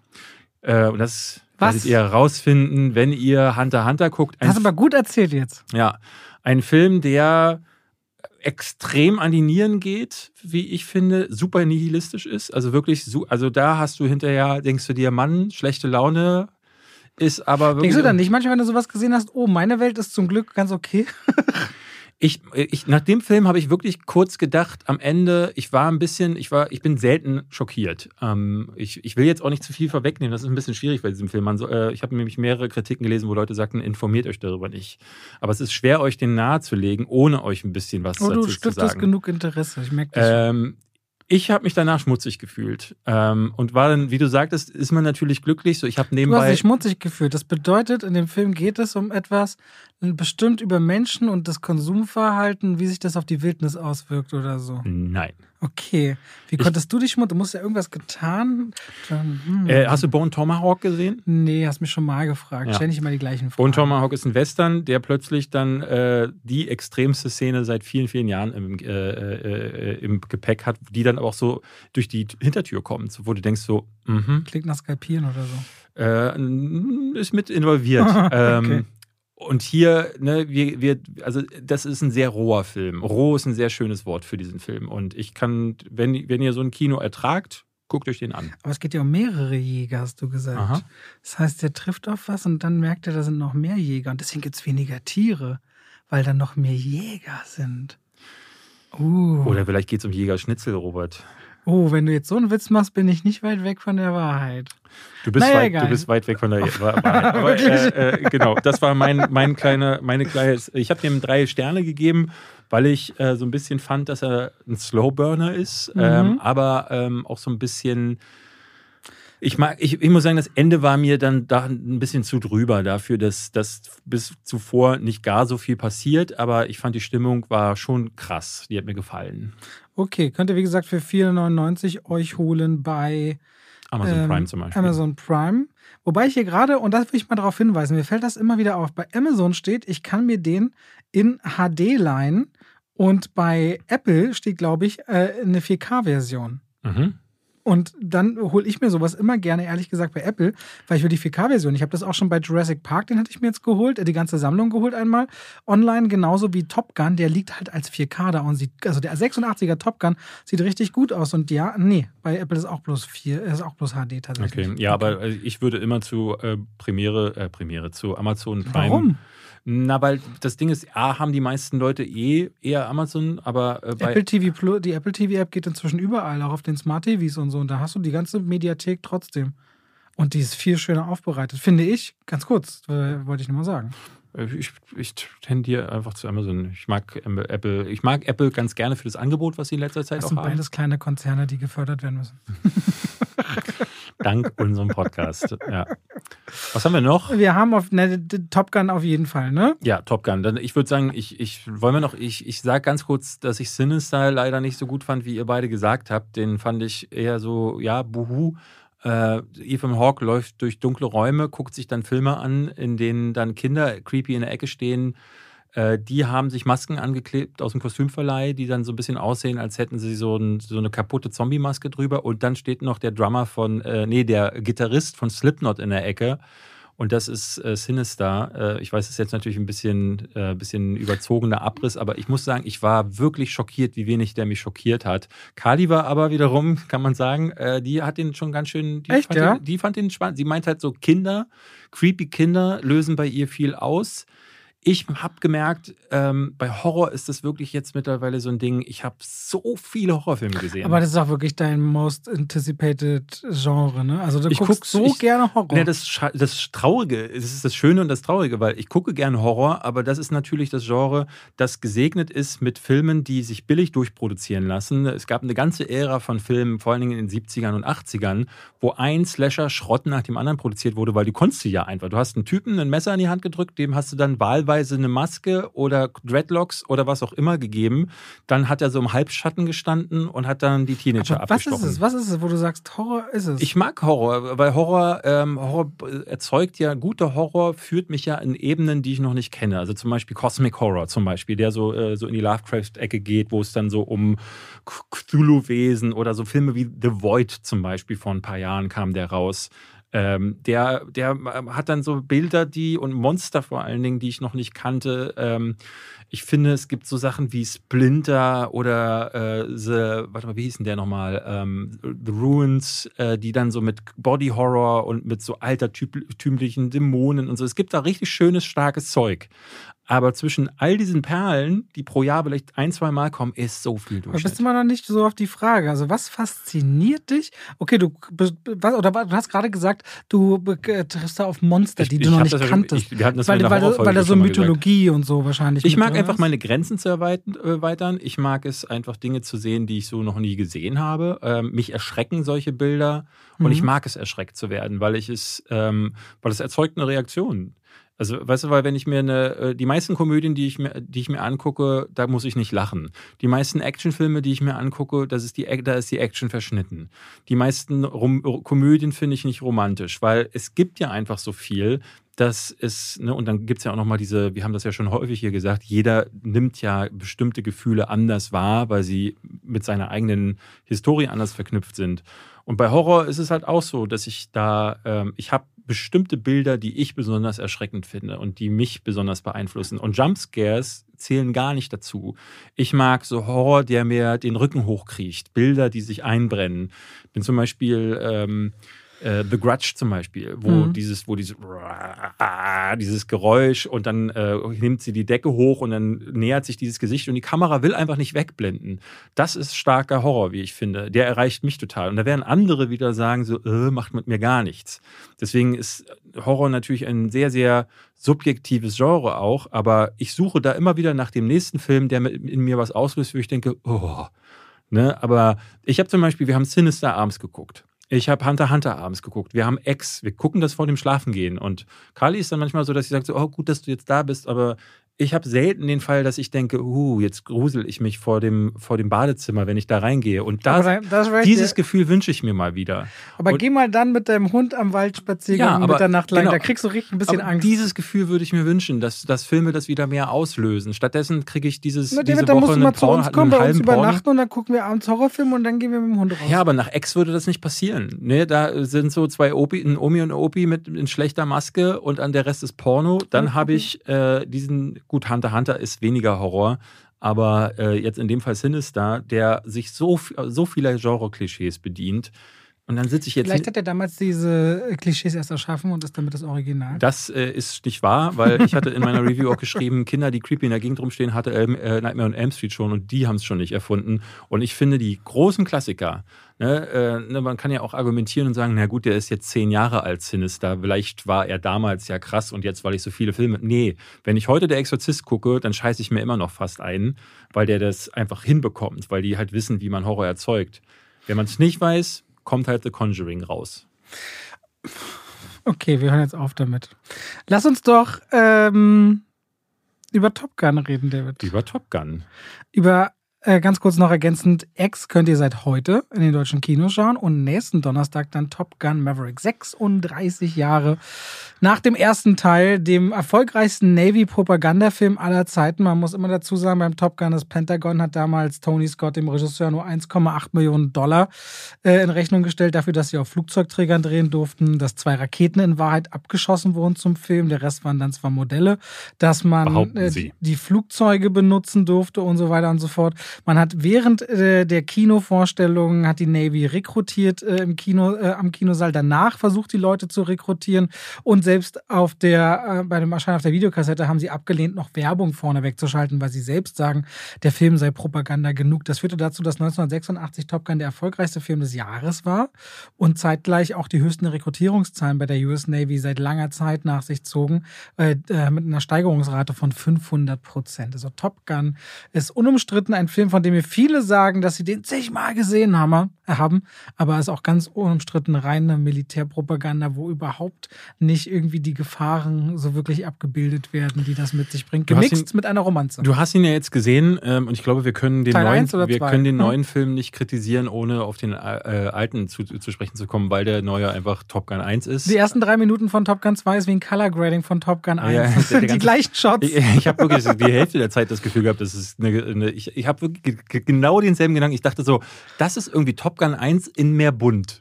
So, so saß ich da und dachte so, mh, interessant. Aber ähm, wie fandest du denn den ersten? Ich habe gesehen, du hast sechs äh, Punkte dem ersten Top Gun gegeben. Also es ist technisch, ist es so, also die Geschichte von Tom Cruise und wir wollen ein bisschen über Tom Cruise dann auch noch reden. Für ihn ist das ja der große Karriereaufstieg gewesen, ja. nach dem, was er vorher hatte. Und er spielte in Top Gun und auch danach in den Jahren immer wieder eigentlich die gleiche Rolle. Der Typ, der sich wie ein Kind verhält, der ein bisschen aufsesserisch ist, der nicht teamfähig ist, der immer nach vorne und dadurch der Held wird und immer eine Frau an der Seite, die sich in ihn verguckt hat. So richtig weiß man nicht warum. So. Mhm. Das war immer, dass Tom Cruise in verschiedensten Varianten gespielt hat. Dabei kam immer dieses unverwechselbare Grinsen oder sein Lachen, was, was die Leute magnetisiert hat auf der Leinwand. Der, der Typ hat eine so gigantische Karriere und hat trotzdem beispielsweise nie einen Oscar bekommen. Und mit Top Gun fing das alles an. Und damit hat er sich aber auch so sehr in den Dienst Amerikas und des Militärs gestellt, dass die schon wissen, was die an diesem Mann haben. So, der erste Top Gun-Film ist, finde ich, wenn ich überlege, 86 sind die Bilder und die Flugmanöver auch damals schon richtig krass eingefangen. Da kann man nichts sagen. Und wenn man sagen will, ey, lass mal Militär geil aussehen, wenn die am Anfang auf dem Flugzeugträger und die Jets fliegen da rein und spannen sich ein. Dazu muss man sagen, mein eigener Großvater war Kampfpilot und mein Bruder ist Soldat seit fast 20 Jahren. So, also dieses Thema Militär mhm. ist mir persönlich auf eine Art und Weise nah, wie ich es nie selbst bestimmen mhm. konnte, weil es in der Familie einfach existierte. Und das hat schon, es ist schon irgendwie cool. Es ist irgendwie cool. Es ist irgendwie so eine Militärversion, wie wenn man als Kind große Bagger sieht. So die Faszination für diese Technik, dass diese Maschinen natürlich da sind, um zu töten, um zu eliminieren, um äh, Krieg zu führen und Gebiete zu erobern oder zu unterdrücken. Das sind natürlich alles so Dinge, die werden bei Top Gun völlig ausgelassen. Und da mischt sich eben eine ziemlich belanglose Romanze, wobei sie dann, wenn Take My Breath Away wirklich spielt, Take dann wieder, dann, dann, der war ursprünglich für neuneinhalb Wochen gedacht, der Song. Wusstest du das? Ich nee. wusste das nicht. Und kam dann Top Gun rein. Also Top Gun ist immer mal wieder so, dass ich denke, boah, ich bin voll drin und ganz oft voll peinlich. Danger Zone ist natürlich, der spielt jetzt auch im neuen Film, das kann man schon mal vorwegnehmen ähm, Highway to the Ja, auch immer so dieser, immer so dieser rockige Ansatz auch der Musik generell. Die, die haben, Ray-Ban hat 40% mehr ihrer Ray-Ban-Brillen ab da verkauft, ihrer spiegelten Pilotenbrillen. Die Leute mhm. fingen wieder an, Shirts mit Lederjacken zu tragen. Also wenn du natürlich so weit als Film ankommst, das ist, Top Gun ist ein Phänomen so. Ich fand den als äh, Teenager schon nicht gut, weil äh, äh ich da, glaube ich, damals schon das Gefühl hatte, dass ich keine Gefühle habe. Also das ähm, vielleicht generell, aber in dem Fall war es wirklich, es hat mich nichts daran berührt, weil die die Gegner waren ja damals schon, ne, man, sie, sie, sie, benennen die ja gar nicht. Der, der Feind war nur der Feind. Also gesichtslose Gegner, die vermutlich oder sehr sicher die Russen waren, sind sie auch jetzt im neuen Film, werden auch wieder nicht benannt. Dann gab es das Love Interest, war damals, ich glaube, Kelly McGillis war es, glaube mhm. ich. Ähm, und die hat halt, die ist halt ins Bild gekommen, hat ihn dann angeguckt. Er meistens wird er ja dann auch angeschmachtet, wie du schon selber sagst. Warum weiß man ehrlich gesagt Was aber so krass ist, es gibt diese Szene im Fahrstuhl, wo sie ihn einfach anguckt, er guckt, lächelt so zurück und die Kamera bleibt auf Beinen, aber so lange drauf, dass du da war ernsthaft so ein Knistern in der Luft. Also als ich nochmal guckte, merkte ich gerade, hä, warum funktioniert denn das, obwohl es so billig gemacht ist eigentlich? So ging es mir zumindest. Ja, ich, ich hatte mir ich hatte mir tatsächlich für den zweiten Teil jetzt gewünscht, wir haben ja hier schon mal darüber gesprochen. Und ich weiß noch, wie ich zu dir damals sagte, so, ich bin sehr, sehr skeptisch, was Top Gun 2 angeht, weil ich kann mir ehrlich gesagt nicht vorstellen, dass die für diesen neuen Teil irgendwie eine Möglichkeit gefunden haben, das in, in unsere Zeit zu transportieren. Weil man muss klar sagen, Top Gun war ein Kind seiner Zeit. Es ging damals um das Vermöbeln des russischen Endgegners. Das hat ja Rocky in Teil 4 schon gemacht. Top Gun hat es ebenfalls gemacht. Ne? Das war eine, eine hochamerikanische Message gewesen. Das war so ja auch dieses, dieses Bild, entschuldige, wenn ich ganz kurz mal einhacke, dass diese, dass die, dass die, äh, die, die F-14 sich Kopf überdreht über die MiG und man den Mittelfinger zeigt. Mhm, genau. Dieses Bild ist um die Welt gegangen als Statement im Kalten Exakt, Krieg. Exakt, genau. Das ist halt ein Film, der aus der Reagan-Ära heraus äh, hervorgegangen ist. Und das jetzt in die Neuzeit zu transportieren, wird insofern schwierig, weil die Zeiten haben sich nun mal geändert. Und ich habe auch das Gefühl, dass sich der Anspruch des Publikums irgendwie gewandelt hat. Sowas wie Top Gun habe also ich zumindest kann sagen, ich wollte sowas nicht mehr sehen. Mit dem immer selben idiotischen, sexistischen Frauenbild, mit der immer gleichen äh, Macho-Fantasie und das ist genau dieser Film wieder geworden. Männer stehen wieder da, sind wieder die krassesten, Frauen grinsen ins Bild und sind dann ganz, ganz begeistert von Tom Cruise. Warum, weiß man wieder nicht.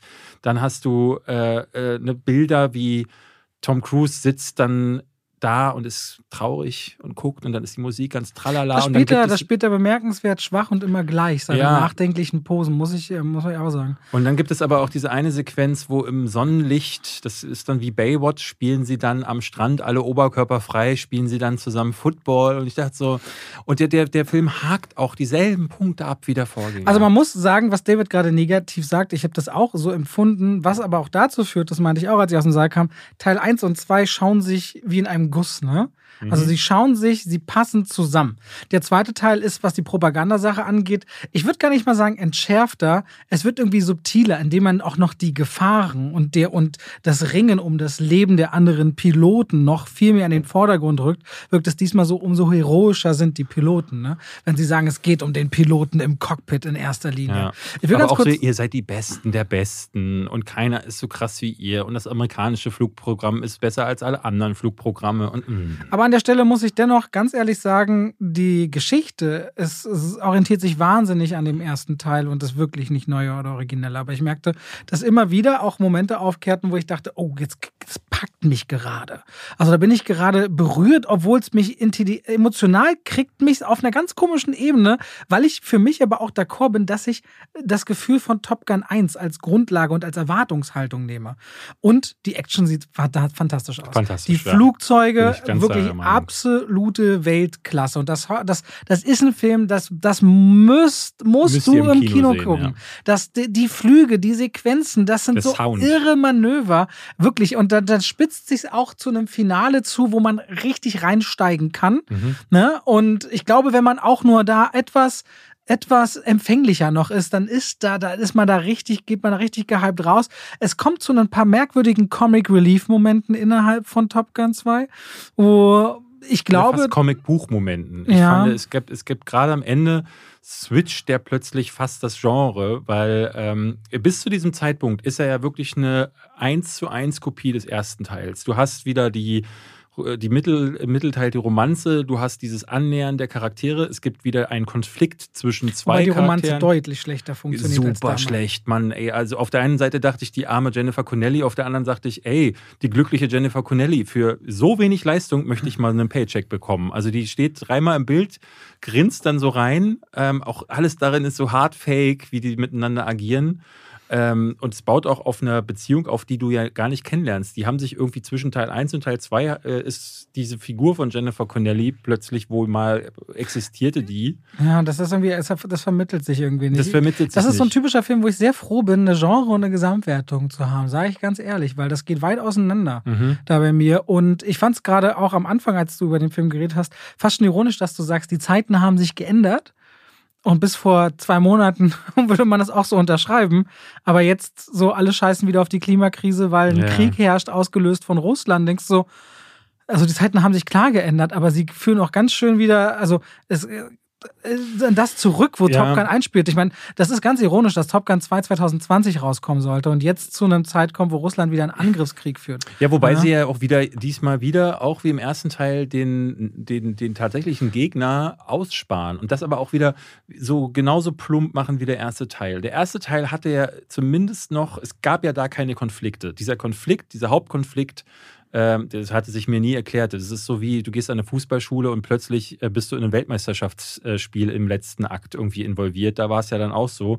Die lernen für tatsächliche Flug, Flugmanöver als Flugschüler und dann greifen plötzlich die Russen an. Hatte ich nie verstanden. Naja, andererseits, aber Top Gun beschreibt sich ja als die, als, als, als äh, besonderer Lehrgang für die bereits besten Piloten. Das ist ja logisch, dass wenn man eine heikle Mission hat, greift man auf die besten Piloten zurück. Ja, aber es war total absurd, dass diese, genau diese Schüler in, also in dieser Situation plötzlich in so einen internationalen Zwischenfall verwickelt werden. Also es gab, gibt aber Dramaturgie in den 80ern ist Wieder, ja, aber halt die- dieselbe Dramaturgie hat Maverick jetzt auch wieder. Also es gibt Nee, also bei, bei Maverick steht schon sehr früh klar, also fest, worauf man hinausarbeitet. Das ist bei äh, Top Gun nicht der Fall. Das ist gewesen. richtig, genau. Es wird von Anfang an eine Mission verkauft, aber der Hintergrund dieser Mission ist auch wieder, der Feind hat eine Basis gebaut. Übrigens ist die hier direkt um die Ecke und während Naja, wir klar, jetzt die wollen diesen Film weltweit vermarkten Ja. können, wenn der Feind einen bestimmten. Football können wir hier am Strand spielen bei tollem Sonnenschein. Wenn wir drei Meter weiter fliegen, ist plötzlich Schneelandschaft.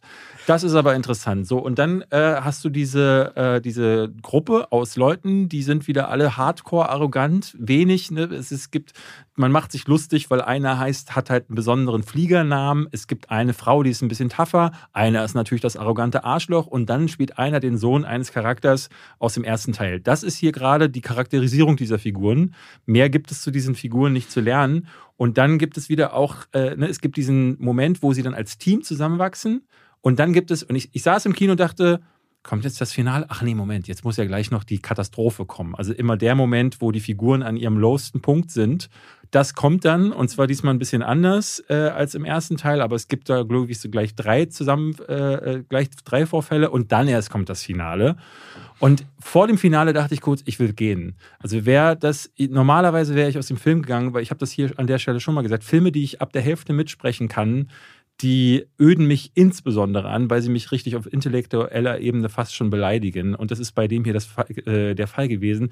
Dann hätte ich mich aber um wirklich ein großartiges Ende gebracht, muss ich sagen. Und da bin ich wieder voll dabei gewesen, weil die Flugsequenzen im letzten Drittel sind der Knaller. Es gibt eine Sequenz, da ist, weil vorher fliegen die immer so durcheinander. Und ich dachte die ganze Zeit, Mann, im Trailer sah das doch so geil aus. Warum ist denn das jetzt hier so komisch? Weil es gibt wieder diese zusammengeschnittenen Flugsequenzen, die ich schon im ersten Teil so wahnsinnig chaotisch fand, weil das ist so wie bei einem Fußball, Fußballspiel zu, zu gucken. Aber was dann spektakulär ist, äh, sind die Szenen, wo die Kamera nur im Cockpit von Tom Cruise ist. Und die bleibt dann entweder über seiner Schulter oder auf seinem Gesicht. Und dadurch bist du voll dabei und siehst halt auch, dass das echt gedreht wurde. Dass Tom Cruise wirklich mit G-Kräften dazu geballert wird und sein Gesicht sich regelrecht verformt. Und ich dachte so, boah, solche Aufnahmen habe ich noch nie gesehen. Das ist ja fantastisch. Äh, und da dachte ich so, warum warten die bis ins letzte Drittel damit? So, dann kommt das Finale, was dann eher wieder so hm ist, aber das Finale dreht dann plötzlich so die Stimmung. Da gibt es so einen tonalen Switch, der fast sich wie ein Superheldenfilm anfühlt, weil es wird dann richtig absurd, was ich auch wieder schade fand, weil ähm, es wird vorher gar nicht, ne, der Film ist fast so ein bisschen, der hat was Rührseliges, er hat was, ähm, auch was Melancholisches auf doppelter Ebene, weil es so ein Abschied für Charaktere, aber auch es gefühlt so ein Abschied von einem Zeitabschnitt. Es gibt ganz am Anfang immer wieder so Sätze, wo äh, ähm, da sagt Ed Harris, der hier mitspielt und in einer der besten Szenen des Films vorkommt, der sagt dann, deine Zeit ist, äh, Zeiten äh, für Leute wie dich wird es bald keine Zukunft mehr geben. Und man hat so ein bisschen das Gefühl, als ist das auch ein Kommentar auf die Ära der, der Superstars, aus der Tom Cruise kommt und der, die Ära der, der Blockbuster-Filme, die damals, Top, Top Gun waren ein Blockbuster-Film, den es heute so nicht mehr gibt. Ne, du hast jetzt sowas wie ähm, äh, Doctor Strange oder so, diese anderen Sachen, wo du mit Effekten zugeschissen wirst, wo Story und ähm, Dreiaktstruktur nicht mehr interessiert, sondern wo dann mittendrin ein Dreh, äh, ne, wo die, Strukt, äh, die Reihenfolge der Filme, in der sie veröffentlicht werden sollen, wie jetzt bei Doctor Strange, geändert wurde und dann ändern die irgendwie alle möglichen Elemente und hinterher fällt es keinem auf, weil haha, guck mal, mittendrin kommt äh, Professor X ins Bild.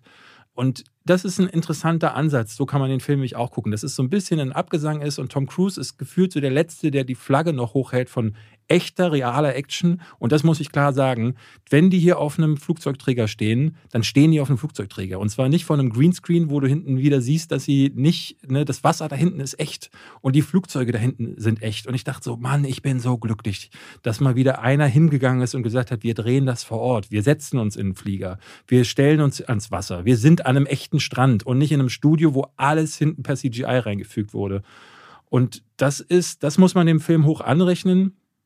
Aber dass er sich halt wirklich eben so auch so altertümlich anfühlt, damit habe ich trotzdem meine Schwierigkeiten gehabt. Und das ist vielleicht ein bisschen ambivalent, aber für mich war es dann leider nur durchschnittlich. Aber das hast du alles sehr schön und, und, und, und begründbar gesagt. Ich würde dem jetzt gar nicht wahnsinnig ja. mehr viel hinzufügen. Ich möchte noch Miles Teller lobend hervorheben. Der kommt das erste Mal ins Bild und ich dachte, was ist das für eine sexy Sau. Ich würde den gerne viel mehr im Kino Findest sehen. Findest du den sexy? Ich finde den sexy. Also gerade in der Rolle finde ich den total. Aber die meisten Dinge, die der spielt, bis auf die Fantastic Four Nummer, glaube ich, die ist auch, war er doch, oder? Da war er doch. Mhm. Der ist doch fast immer. Also wenn ich mir überlege, den viel zu selten gesehen gesehenen No Way Out, den ich großartig fand. Hast du den jemals gesehen nee. mit der Firefighter Crew?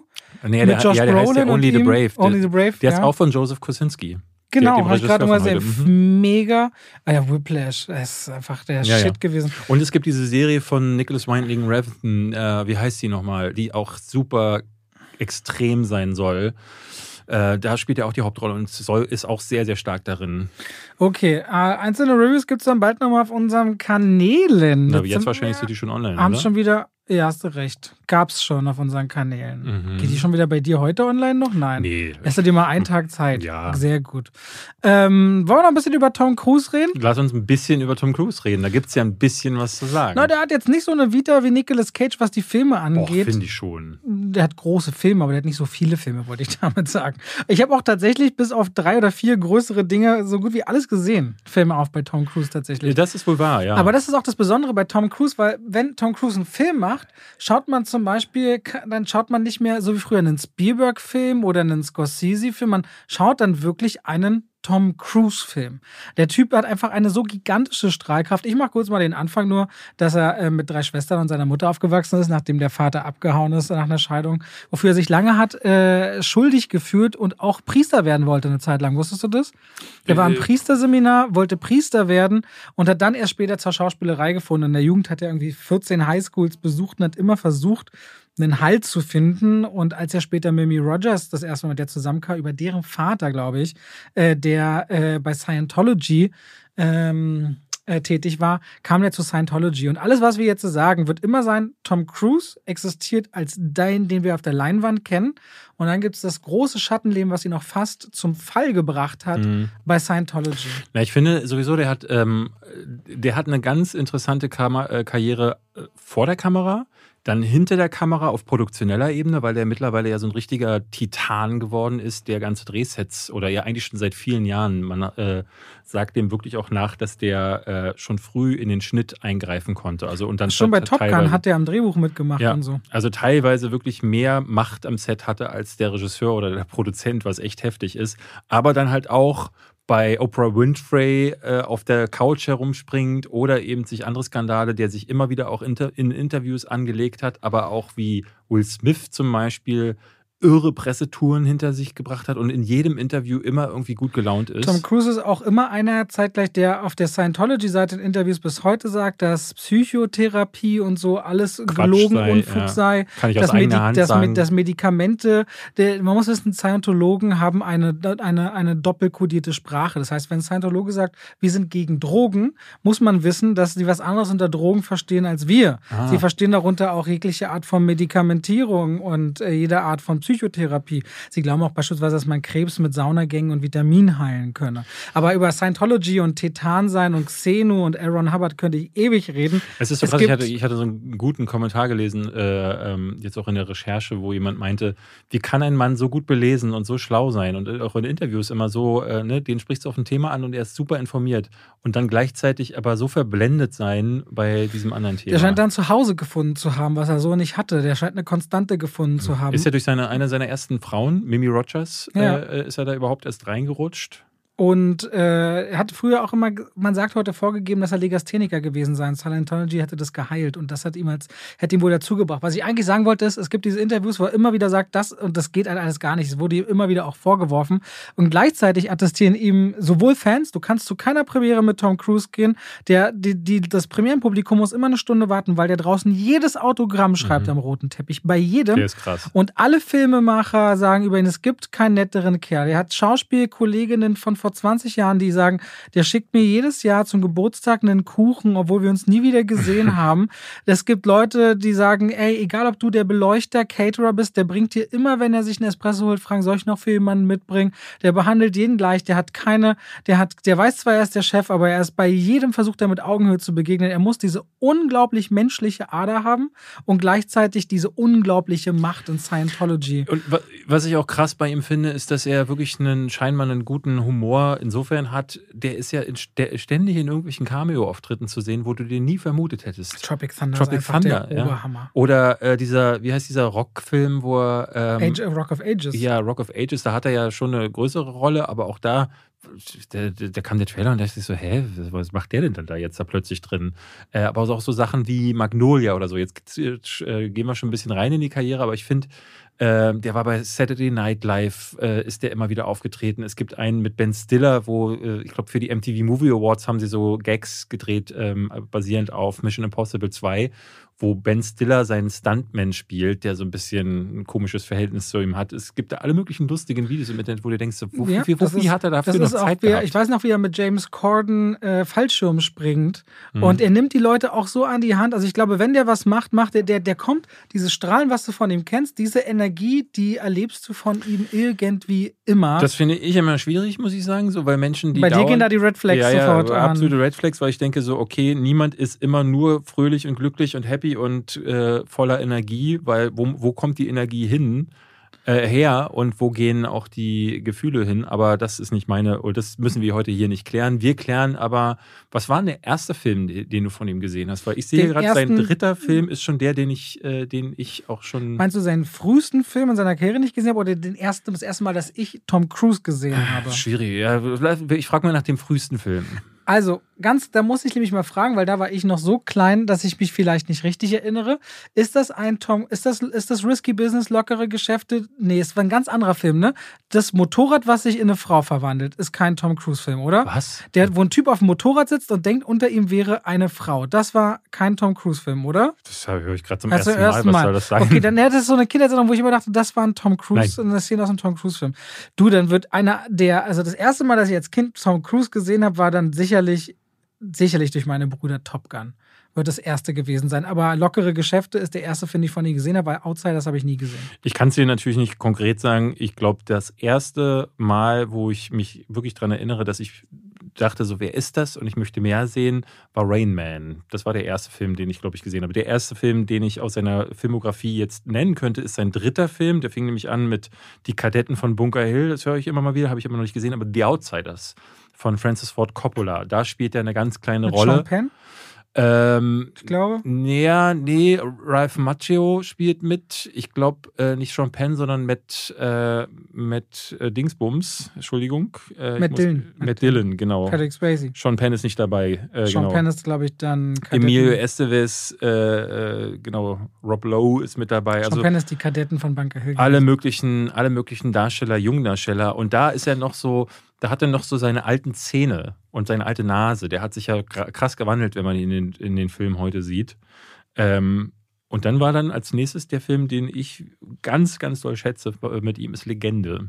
Habe ich tatsächlich habe ich Nein. nicht gesehen. Uh, äh, Ridley Scott's äh, einer aus dieser Phase, wo er, ähm, ich glaube, Alien Blade Runner und Legende, das sind die drei Filme, ich habe mir nicht mal Alien und Alien 2, weil ich jetzt so wieder zu Top Gun eine Retro-Review gemacht habe. Ich muss an nicht denken, meine Liste geschrieben von Filmen, die ich nicht gereviewt habe, aber wo ich das mal machen muss.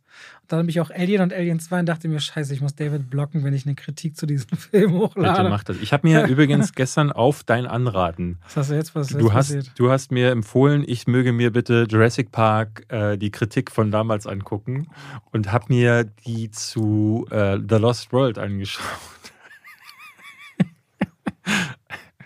Ist so schlimm, ich möchte, ich, ich möchte, ich möchte, na, das Ding ist, die geht 3 Minuten 30 ähm, weil du jetzt, du hast einen Trailer rausgeschnitten und bis zur, ich glaube, zur zweiten Minute sagst, erzählst du die Geschichte. Und du erzählst so, ja, und dann ist er näher und dann kommt aber Julian Moore und dann so und dann, und ganz am Ende, wo ich dann schon dachte, sagt er jetzt noch was zum Film oder erzählt er jetzt nur die Inhaltsangabe, sagst du so, ja, ist eigentlich nur ein Abklatsch vom ersten Teil. Und dann endet das Video und ich dachte so, okay, alles klar, weil heute redest du ja 15 Minuten ja, am ja. Stück ohne Luft zu holen. Ich meine, aber ich glaube, die ist neun oder zehn Jahre alt. Ja, so hat's neun, neun, neun Jahre. So hat es so angefangen. angefangen. Ja, ja. Ich dürfte mir von heute auch keine alten Videos von mir angucken oder so, weil das ist natürlich auch äh, ganz anders. Aber, aber was würde halt Sinn? Ich überlege, ob man die wirklich echt nochmal so aufzieht wie heute mit dem Wissen und machen. so. Das wäre eigentlich ganz witzig. Okay, weil, ich glaube, die Leute, ich kann mir nicht vorstellen, dass es irgendwie einen deiner Zuschauer gibt, der wirklich so diese alten Dinger nochmal geguckt hat.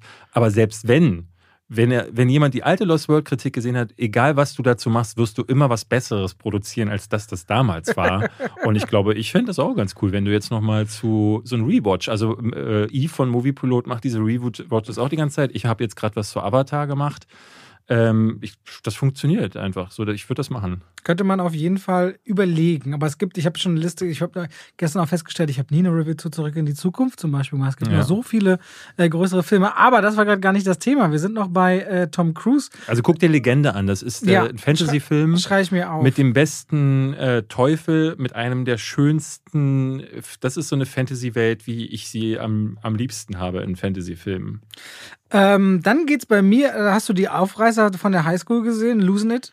Nee, was ist das denn? Weiß ich auch nicht. Steht in seiner Vita. Ich bin nämlich da mit Risky Business lockere Geschäfte eingestiegen. Ah, okay. So richtig. Und wenn ich mich erinnere, weil ich habe den nur einmal gesehen, ist das doch, die Eltern sind weg und er macht mehr oder weniger ein kleines Bordell zu Hause auf, oder? Ich habe den nie gesehen. Wirklich nicht? Nee, ich kenne nur die Tanzszene, wo er da in Das dem ist Hemd, legendär, äh, genau, und ne? den Socken da so reingerutscht kommt von der Seite. Aber das kommt, ist so aus der Phase, so wie Cocktail zum Beispiel Habe auch, ich auch nicht gesehen. äh, die mich nicht interessieren. Die würde, ich auch nicht nachholen wollen. Also risky, lockere Geschäfte, Risky Business ist, glaube ich, diese Geschichte habe ich vor Ewigkeiten gesehen, aber dieser Auftritt von ihm hat ihn, äh, das hat ihn quasi prädestiniert und ins Rampenlicht gebracht, dann später für, eine, für einen Film wie Top Gun.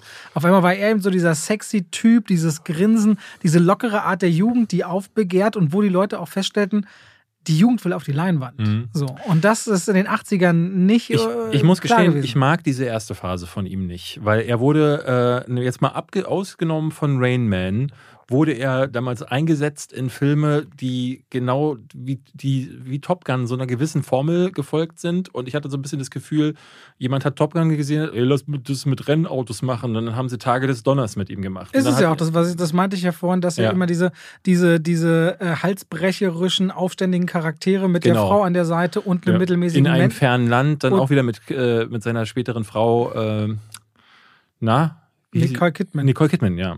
Die, da haben die sich, ich glaube, die haben die sich kennengelernt bei Tage des Donners und dann in einem fernen Land war dann, äh, ich glaube, es ging um, ach, ich weiß es schon gar nicht mehr. Die waren ja auch, glaube ich, irgendwie zehn Jahre oder so fast verheiratet, aber durch Nicole Kidman ist ja auch diese Scientology-Sache so ein bisschen in den Hintergrund getreten, weil sie immer wie ein Puffer dazwischen war. Ja. Später hat auch noch ein Presseagent in ihm verboten, jemals in der Öffentlichkeit über Scientology zu reden. Da fällt mir ein, ich habe ja noch geschauspielert, als er Valky Operation Valkyrie gedreht hat. Da haben sie hier in Berlin ja die Kinder- und die Jugenddarsteller Mhm. gecastet für den Film.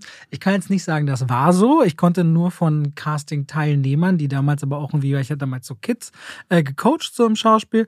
Und da von den Eltern hieß es, wie gesagt, äh, konjunktiv, Die suchen noch einen Hitler, Robert, geh dich bewerben. dass die Scientology-Umfragen und so beim Casting, im Castingraum gemacht haben. Ach, und echt? dass die direkt wegrekrutiert hätten. Ach, krass. Hätte, würde, ich, das ist keine bin ja mal- getätigte ich, Aussage. Ich bin ja mal bei einem, mit einem Freund bei einem Scientology Center in München vorbeigelaufen und wir haben so als Spaß gesagt, komm, wir gehen da mal rein. Und komm, dann seid ihr richtig an das Ding mit dem Knubbel in der Hand und dem Nee, Stresstest? Nee, wir sind rein und haben gesagt, wir würden gerne einen Test machen. Und dann wurden wir erst in den Raum gesetzt und mussten uns einen Film angucken, weil wir hatten damals in, in München hatten wir Ethikunterricht und haben uns tatsächlich mit äh, Hubbard auseinandergesetzt und seinen Büchern, jetzt nicht großartig, aber es war schon ne, zum Teil, dass man dann äh, von den UFOs, die uns alle mal abholen werden, etc., etc. Und in diesem Test haben wir, wir wurden dann wirklich, uns wurde so ein Checklistentest gegeben, den wir ausfüllen sollten, haben dann da gesessen und bei dem kam dann quasi raus, und ich denke, das wäre in jedem Fall rausgekommen, dass du auf jeden Fall ein trauriges Leben führst und in jedem Fall zu Scientology kommen musst, weil nur die könnten das dann verbessern. Und ich dachte so, wird es jemals einen Test geben? Also gibt es eine Version, wo jemand den einreicht und die werden sagen, nee, alles gut, kannst du wieder gehen. Ähm, weil das, ne, die Fragen waren auch zum Teil ganz krass und ganz privat, ging auch so sexuelle Orientierungen. Es war ganz strange, was da zum Teil abgefragt wurde. Und da wurde so aus Spaß so ein bisschen ernst. Wir haben da auch zwei Stunden verbracht. Also wir wollten da uns einen kleinen Witz erlauben und dachten, kamen dann da irgendwie nicht Wenn du mehr da so einmal richtig bist, raus. versuchen die dich auch echt, du wirst dann da wegrekrutiert und dann gibt es äh, Dianetics, die Bibel in die Hand gedrückt von Aaron Hubbard Mhm. quasi. Und sie haben ja auch lange in Berlin zum Beispiel auf dem Alex die Leute ja mit so Ja. diesen Stresstestständen wegrekrutiert. Und dann, wenn du nicht aufpasst, landest du in sogenannten Auditings. Na, dann wird, wird dir immer wieder die gleiche Frage gestellt über Stunden. Und dann lernst du ja diese ganze Philosophie von Tetan, dass Menschen Tetan sind und Kinder nur, äh, das sind die Hüllen und Kinder nicht wie Kinder behandelt werden müssen. Und später ab dem Teta- Tetanstufe operierender Tetan 5 kannst du ja ins Weltall fliegen und deine Hülle betrachten. Oh, das finde ich aber cool. Und Tom Cruise ist, glaube ich, OT, also operierender Tetan 7 inzwischen und 8 ist die höchste Stufe, die von Aaron Hubbard. Und er und David Miscavige, also der Chef von Scientology, stehen, glaube ich, auf einer Stufe. Man Das weiß heißt, aber nicht so das viel. heißt, Tom. Cruise kann ins Weltall fliegen? Ja. Krass. Glaube ich, kein Scheiß. In deren Glaube kann er sich hinsetzen und seinen Körper verlassen. So haben die diese Szenen für den neuen äh, Tom Ich, Cruise-Film ich gedreht verstehe dann. aber zumindest, warum der sagt, ich mache alle möglichen Stunts, weil der muss felsenfest davon überzeugt sein. Das ist nur eine Hülle Ja, ja, und er kehrt ja, dann wieder zurück. Ich glaube, das, so, hat, das ne? hatten ja tatsächlich schon mehrere Leute gesagt, dass er deswegen auch so halsbrecherischen Scheiß macht, weil er, glaube ich, einfach sich für unverwundbar hält. Und die ihm das auch immer wieder vermitteln. Denn er ist ja auch für die das größte Aushängeschild, muss man sagen. Weil äh, ich glaube, Will Smith soll ja auch angeblich. War lange ein Thema, das hat er dann zwar dementiert, aber es waren immer, also aber wenn es ein Aushängeschild gibt, dann ist er es. Es gab viele. Katie Holmes wurde angeblich gecastet von, von Scientology. Sie mussten ja auch heiraten unter deren Regeln. Und, ja. Aber eigentlich waren es immer Tom Cruise und John Travolta, die beiden Aushängeschilder. Aber warum setzen sie sich nicht mit Elon Musk mal zusammen? Dann kann der die SpaceX-Sache doch mit denen irgendwie koppeln. Das wäre doch. Tom Cruise dreht im Weltall. Wissen wir auch, ja. ne? Der erste Schauspieler, der auf der ISS einen Film drehen wird. Ja. Wird der, der erste Film, der im Weltall ist schon abgedreht. Okay, wir kommen schon wieder ab. Cocktails habe ich auch nicht gesehen. Äh, Young Guns Gastauftritt, aber dann kommt dein besagter Rain Man. Genau, Rain Man, ein überguter Film, wie Mit ich Dustin finde. Hoffman. Dustin wie viele Hoff Streichhölzer liegen auf dem Boden, David? Ex es sind 14. Bist du ein Autist? Nein. Ähm, ich fand den sehr, sehr toll. Ich mochte, ich, das ist die erste, äh, mein erstes Aufeinandertreffen auch mit Dustin Hoffman gewesen. Ähm, und ich war damals super überrascht, bis heute eigentlich. Ich finde, Tom Cruise ist in dem Film schon richtig stark. Das war der erste Film, in dem er sich meiner Ansicht nach so ein bisschen von diesem jugendlichen, äh, halsbrecherischen Image losgesagt hat und dann plötzlich eine, eine echte Rolle gespielt hat. Und äh, für ihn gab es aber damals, glaube ich, nicht mal eine Nominierung, was ich schade fand, aber ist ein toller Film. Dustin Hoffman spielt sich da wirklich gefühlt regelrecht um den Verstand. Und es ist das erste Mal gewesen, dass ich auch ne, in, ich war ja relativ jung, aber das Wort Autismus kannte ich gar nicht. Die Krankheit mhm. kannte ich gar nicht. Und klar, es ist eine filmische Version davon und Autismus ist ja eine Krankheit, die sehr breit gefächert ist. Nicht alle können jetzt plötzlich, die Autismus haben, können äh, Streichhölzer zählen und einige stehen sogar sehr viel besser im, im, im Leben, als es zum Beispiel jetzt die Figur von Dustin Hoffman war. Andere können auch, ich glaube, das war doch mal bei Wetten, das über Rom fliegen mit einem Helikopter eine, zehn Minuten und können dann jedes Gebäude ganz Rom nachmalen. Nee, es gibt ja, es so. gibt ja so eine Autismus-Skala und ja. Leute, die sehr, sehr, ähm, ich glaube, die auf dieser Autismus-Skala sehr hoch oder sehr tief stehen, also da ähm, keine so, die, die, zwar nur Anzeichen haben, aber jetzt nicht diese ganz krassen Symptome haben, denen merkst du es zum Teil gar nicht, äh, nicht, nicht mal an. Die haben dann eher vielleicht mal Probleme damit, Gefühle zu zeigen oder zu empfinden. Ähm, aber auch das ist jetzt ne, ohne Gewehr. Ich bin kein, kein ja. Arzt. Deswegen, aber, aber mit Rainman hat er ja, und das ist auf jeden Fall in seiner Karriere zu sehen, diesen großen Umbruch Richtung Charakterdarsteller und unterstricht es als nächstes in Oliver Stones, geboren am 4. Juli. Den habe ich noch nicht gesehen, den will ich oh, immer Oh, die wahre gucken. Geschichte eines Vietnamkriegsveterans, der feststellen muss, ich bin noch in den Krieg gegangen für euch, der verwundet wiederkommt genau, und auf, eine, Rollstuhl, und ne? auf ein Amerika trifft, das äh, inzwischen diesen Krieg verachtet und auch die Soldaten. Ich glaube, für den ja. war er zum ersten Mal Oscar nominiert. Oscar nominiert und hat den Golden Globe bekommen. Ah, mhm. ja. Eigentlich im Grunde sein Erfolg erfolgreichster Film, was das angeht. Und da sagst du schon, der, der Typ ist nicht nur der, der Schönling und der Typ, der äh, dann auf irgendeinem Pferd oder auf einer Rakete ins, ins, in die Schlacht reitet und dann Juhu schreit, sondern der kann halt sehr viel mehr. Ähm, das ging dann, dann weiter in den nächsten Jahren. Da kam dann zwei Tage des Donners und in einem fernen Land. Das waren dann nochmal zwei so Abenteuerfilme oder zwei generische Filme. Aber dann kam eine Frage der Ehre wo es dieses legendäre Wortgefecht mit Jack Nicholson, Jack Nicholson im, ja. im, Gerichtsstand gibt. You, äh, was, wie ist immer? Um, ähm, I want the truth. You can't handle the truth. Äh, das ist ein sehr schöner, schöner Moment, geschrieben übrigens von Aaron Sorkin, mhm. ähm, was ich auch erst später erfahren habe.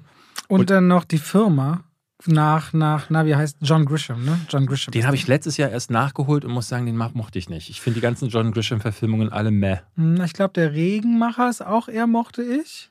Und ja. die Jury. Die Jury mag ich. Das ist der mit, äh, mit, mit Matthew McConaughey und Samuel L. Jackson. Ach so, nee. Äh, ich, ich, der Klient hatte ich äh, geguckt ah. und den fand ich richtig beschissen. Ich glaube, die Jury ist John Grisham. Ja. ja, ja. ja. Und den finde ich gut. Find mein, ich jetzt kommt, ähm, jetzt werdet ihr wahrscheinlich lachen, aber. ist, ist das dein Liebling mit Brad Pitt zusammen? Äh, ja, es ist, ich finde. Ähm, Viel verlacht damals für die Besetzung, konnte aber. Ja. Für, also, also, neben Magnolia, wo er, wie ich finde, äh, er hat nie wieder so gut gespielt wie in Magnolia, aber das ist meine zweitliebste Rolle. Äh, Interview mit einem Vampir äh, der ganze Film funktioniert. Ich meine, der ist auch toll ausgestattet, der hat eine tolle Musik. Ich finde, die junge Kirsten Dunst ist großartig. Brad Pitt hat auch schon damals ein Charisma gehabt, aber Brad Pitt wird so ein bisschen verschenkt. Er ne, sieht gut aus, hat lange Haare und steht so da und guckt ein bisschen traurig. Also der Emo-Mann. Aber Tom Cruise spielt sich da einen ab und es macht so Spaß. Als Lestat. Ich liebe Ich Tom weiß noch Cruise die Szene, wo er mit der Leiche Film. tanzt. Er tanzt mit der Leiche, ne? Im Arm ja, mit der alten Frau. Das war seine erste Bösewichtrolle und ich dachte ja. so, oh, ich will den nur noch als Bösewicht sehen. Der ist ja so stark. Und äh, ich, ich, also ist für mich einer meiner Lieblingsbösewichte in Filmen, einer meiner Lieblingsvampirfilme. Das ist so ein schöner, erotischer, weil Vampirfilme waren damals noch, ne? So, ja, wie Dracula. Ähm, er hat aber auch so einen tollen gotischen Look, einen tollen gotischen Soundtrack von Elliot Goldenthal. Ähm, das ist Ganz großes Kino. Ich liebe den Film. Dann hat er zwei Jahre Pause gemacht und dann kommt, womit man ihn bis heute identifiziert, seine Rolle als Ethan Hunt. Mission Impossible. Aha. Und das Abseilen, Hätte ich nie gedacht, dass er so erfolgreich wird. das, Nie. das Abseilen, bis heute das Szene, die immer wieder, jeder weiß sofort, wenn Seil und man springt wo runter, dann hat man immer Mission Impossible Ja, hat sich in so einem Saal, wenn man da. kollektive Gedächtnis irgendwie eingebrannt. Aber ich habe den damals im Kino gesehen. Ich kannte noch die alte TV-Serie. Ich habe die alte Ja. TV-Serie mit, ähm, Heißt das nicht wie Madlock? Nee, Madlock war eine andere TV-Serie. Der Typ hieß. die hieß, äh, na, sie hieß ich nicht. Mission Impossible auf Deutsch, sie hieß irgendwie anders, aber ähm, auf jeden Fall. Übrigens wollte ich noch sagen, Kirsten Dunst habe ich jetzt gelernt durch einen äh, Zuschauer, heißt wirklich Kirsten Dunst. Kirsten Hm, Dunst? der Vater kommt aus Hamburg und sie spricht fließend Deutsch. Ich wusste das nicht. Ach echt? Ja, Aber die spricht man doch in den USA dann nicht. das Dunst kann sein, aus. aber um es fair zu machen, ist Ja. Dunst. Äh, ich hab's hier. Äh, Cobra übernehmen sie, hieß Oh die. TV-Serie. Ja. Und die habe ich damals noch geguckt und als es dann hieß, darauf basierend kommt jetzt ein Film von Brian De Palma, dachte ich noch so, äh. Und dann war der aber, der erste Teil ist nicht übel, aber weit entfernt von dem, was wir heute Ey, kennen. lange Zeit war mein Lieblingsteil der zweite, den alle hassen. Was? Der ist zu kotzen. Ja, den hassen die alle, Best- wie die Motorräder nacheinander springen. Überschlecht. Aber ich liebe es. Bis heute habe ich noch Zucker Zucker Nanda immer auf meiner Playlist, als er am Anfang an den Felsen hängt. Das fand ich so einen beeindruckenden Shot, Ja. ich weiß auch nicht. Aber bei Mission Impossible 2, entschuldige, da war ich 13. Das ist halt genau, wo ich sage, das finde ich toll. Ja, es war so 13. Style over Substance und John Woo, der den, der den gemacht hat, die haben den ja dann wirklich, ich glaube, auch wieder auf Tom Cruises ähm, speziellen Wunsch, weil John Woo ist sowieso damals gerade in den USA gewandert und jeder hatte damals irgendwie von in den USA äh, Hardboiled gesehen oder The Killer und wollte dann, dass John Woo den Film nochmal wiederholt und die haben nicht verstanden, dass John Woo dieselben Filme Ja, ja. nicht in den USA nochmal wiederholt hat. Aber zwischen Mission Impossible 1 und 2, so zwischen 96 und 2000, einer meiner Lieblingsfilme. Und wir hatten ja Dietmar Wunder hier, der Ja. damals Cuba Gooding Jr. gesprochen hat, mit Für mich zum Schotter in Jerry Maguire Spiel des Lebens. Der ist mir so ein bisschen zu, also am Ende, wo er sagt, äh, äh, nee, wo sie sagt, er hat diese Du hattest Rede. mich schon beim Hallo. Genau, diese Rede ist so übertrieben kitschig. Äh, das ist mir immer ein bisschen zu viel drüber gewesen. Aber das ist Tom Cruise.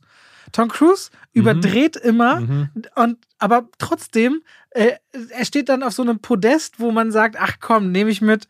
Dann äh, der letzte, ich glaube, ist, glaube ich, ist Der Stanley letzte. Kubricks letzter Mhm. Film gewesen. Also wenn man, ne? wenn man jetzt ähm, äh, äh, die Artificial Intelligence ausblendet, wo er ja, den hat ja dann Spielberg zur Mhm. Hälfte gemacht, aber der Rest ist irgendwie, glaube ich, Teile davon waren irgendwie von Kubrick erdacht zumindest. Wann ist denn der gestorben eigentlich? Ich glaube kurz nach Ice White Shut. Ja, aber woran ist denn der gestorben? Der war ja noch nicht so alt, weißt du das? Boah, nee, Okay. wahrscheinlich, weiß ich nicht. Äh, Stanley Kubrick galt immer als bis heute, glaube ich, der perfektionistischste aller Regisseure. Mhm. Der teilweise 160 Takes gedreht hat. Das ist ganz legendär bei. bei Shining. Nee, ja, nee, noch krasser, glaube ich, bei. Wie heißt denn das hier? Joker. Bei Achso, bei äh, Full Metal Jacket. Full Metal Jacket ist das wohl Aber ich glaube, bei. Shining hat er mehr, noch mehr Takes. Es gibt, Okay. äh, gibt da, da ist doch Shirley Duval fast irre geworden dabei. Äh, Ice White Shut ich, glaube ich, nur einmal gesehen. Und dabei ist er, glaube ich, der ist sehr beliebt, oder? Nicht, meine, ich glaube nicht. Also es ist auf jeden Fall einer der Kubrick-Filme, die nicht jeder mag und es ist eher, es ist, eine, ist auf jeden Fall ein interessantes Psychogramm und es ist ein sehr erotischer Film und es ist vor allen Dingen spannend zu sehen, wenn man bedenkt, dass Nicole Kidman und er damals an dem Punkt waren in ihrer Ehe. Es erinnert stark an diesen einen Film, den Brad Pitt und Angelina Jolie kurz vor ihrer Trennung gemacht haben, ähm, wo auch Haben die nochmal einen Film zusammen gemacht? ja, die hat, sie hatte den sogar inszeniert. Da ging es irgendwie, äh, die, sie spielten ein Ehepaar, was nicht mehr miteinander klarkommt. Ah, Äh, Beyonce oder Benice oder irgendwas mit Okay, B ich nicht. äh, hatten sie da gemacht. Ähm, und das war hier ja auch ein Film, der über Eheprobleme, um Sex, gerade es ging viel um Sexualität und äh, kurz danach hat es gekracht, was schon interessant war. Dann kam dein, äh, ach nee, dann nee, kam, Magnolia habe ich nicht gesehen. hast du nicht gesehen? Nein, nie gesehen.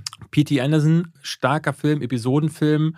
Er spielte einen, einen Sexguru. Also er steht auf der Bühne, um Männern zu sagen, warum Männer die krassesten sind. Äh, Frauenhasser, der Frauenhasser aber geworden ist, weil sein Vater ihn wie Scheiße behandelt hat. Und dieser Vater liegt dann im Sterben und er wird zum Sterbebett gerufen. Die Szene kenne ich. und die ist einfach, da läuft sie kalt den Rücken runter. Und da denkst du so, Mann, wo war der, wo, wo war sein Die ist Schauspieltalent? improvisiert, die Szene. Die steht nicht im Skript. Viel improvisiert zumindest. Also komplett hat er sie nicht improvisiert, aber äh, es ist äh, sehr, sehr, sehr, sehr starker Moment. Und dann denkst du, Mann, ey, wo war denn der? Auch wieder Oscar nominiert ja, gewesen. Dann haben wir den besagten Mission Impossible 2 und dann habe ich Vanilla Sky vergessen. Das Guck ist mit den. der Maske, ne? Den vergessen, ich habe gesehen. Das ist mit der Maske und dem entstellten Gesicht, das ja. ist Vanilla Sky, ne? Ja, das ist Vanilla Sky. Ähm, da hat er sich äh, mit in Penelope Cruz verliebt und ich auch so ein bisschen, muss ich sagen. Das fand ich immer so freaky. Ich hätte, glaube ich, drei Jahre lang oder so nicht gerafft, dass die zwei verschiedene verschiedene Nachnamen haben.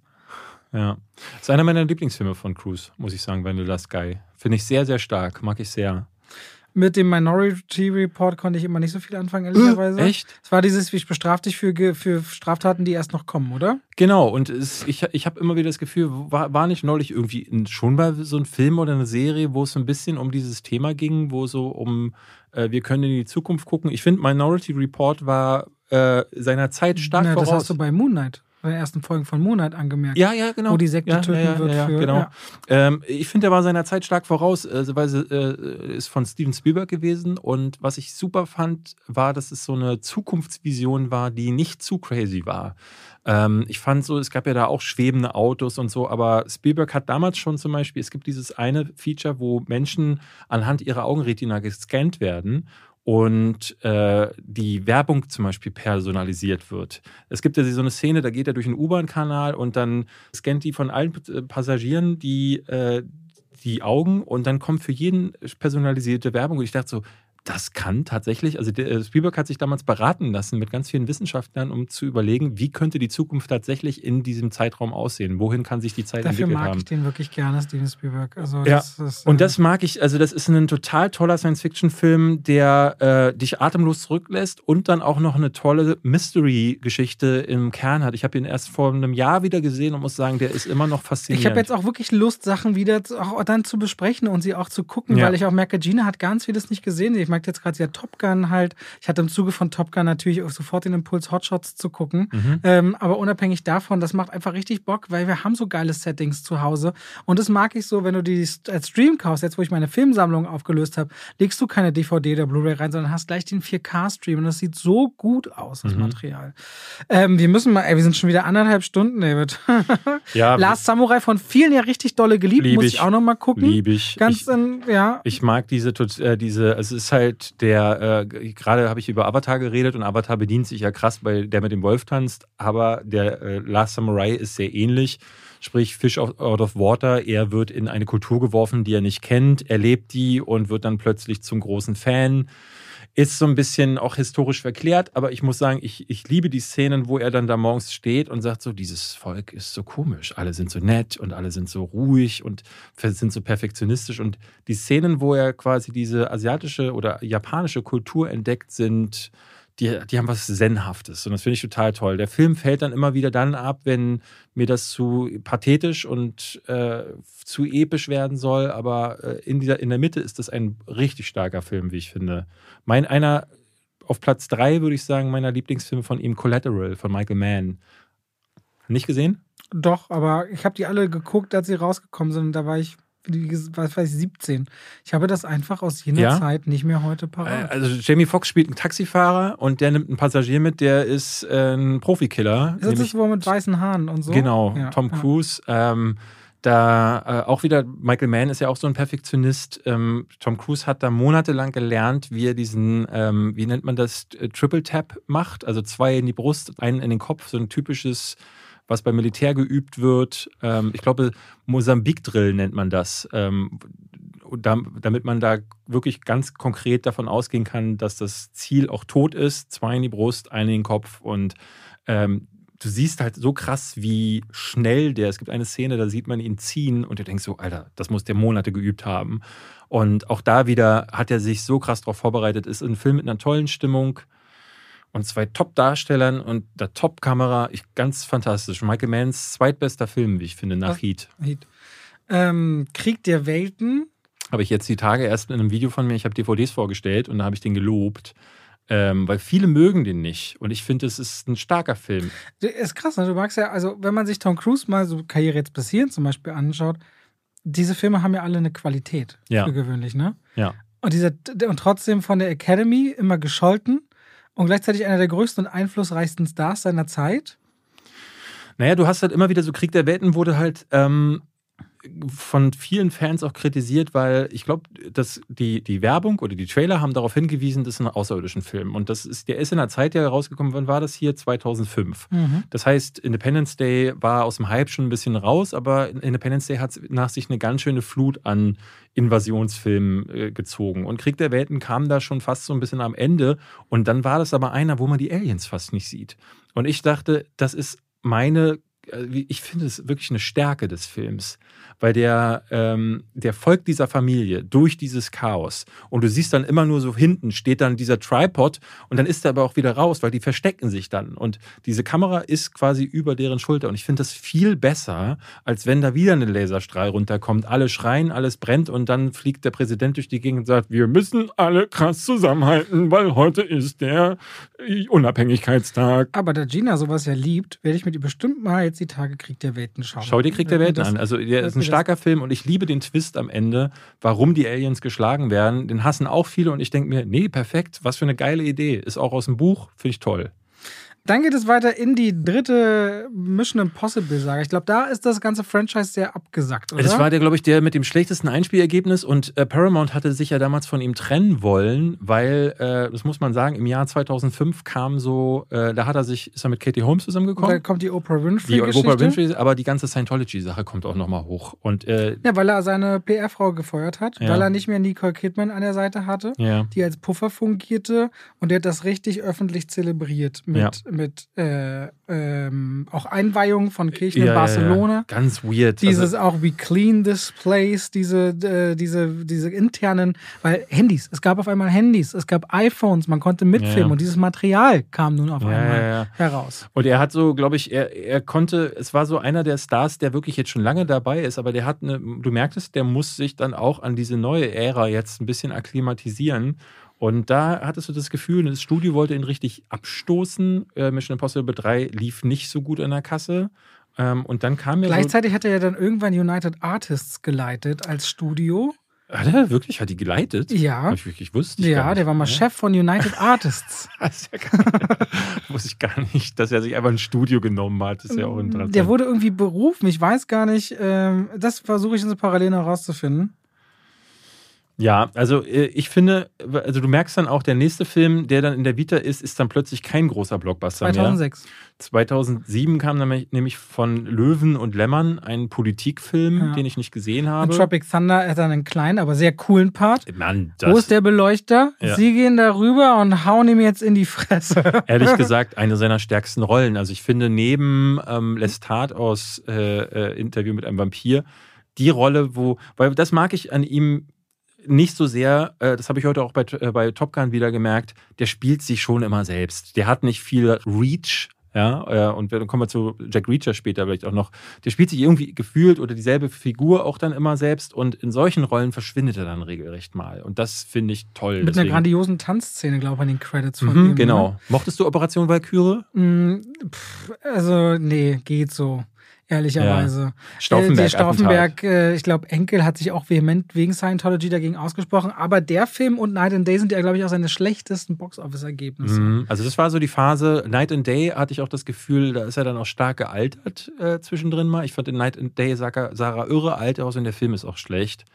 Ähm, und dann kam dann erst wieder 2011, also das muss man auch sagen, zwischen 2006, also Mission Impossible 3 und 2011 sind nur vier Filme entstanden. Der hat da wirklich so ein bisschen Zeit gebraucht, hatte ich das Gefühl. Und dann Mission Impossible Phantomprotokoll, also der vierte Teil.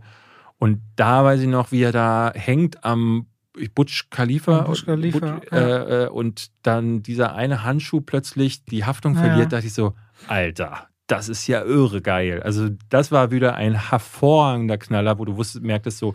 Da ja, haben sie auch ein Team um ihn gebaut, ne? Da kommen mhm. ja, da kommen ja äh, Simon Peck und so dazu, glaube ich, ne? Genau. Ähm, ich bin mir nicht sicher, ob das der mit Jeremy Renner schon war, der dann mit dazu kam. Ich glaube aber ja. Sicher, ja. Ähm, und dann nimmt aber das ganze Franchise wieder Fahrt auf, mhm, tatsächlich. Ja. Was man nicht so hat kommen sehen. Rock of Ages habe ich, glaube ich, nie gesehen, tatsächlich. Ich auch nicht. Ja, den auf der Bühne da, Jack Reacher, mochte ich nicht so. Das ist Werner Herzog gewesen, oder?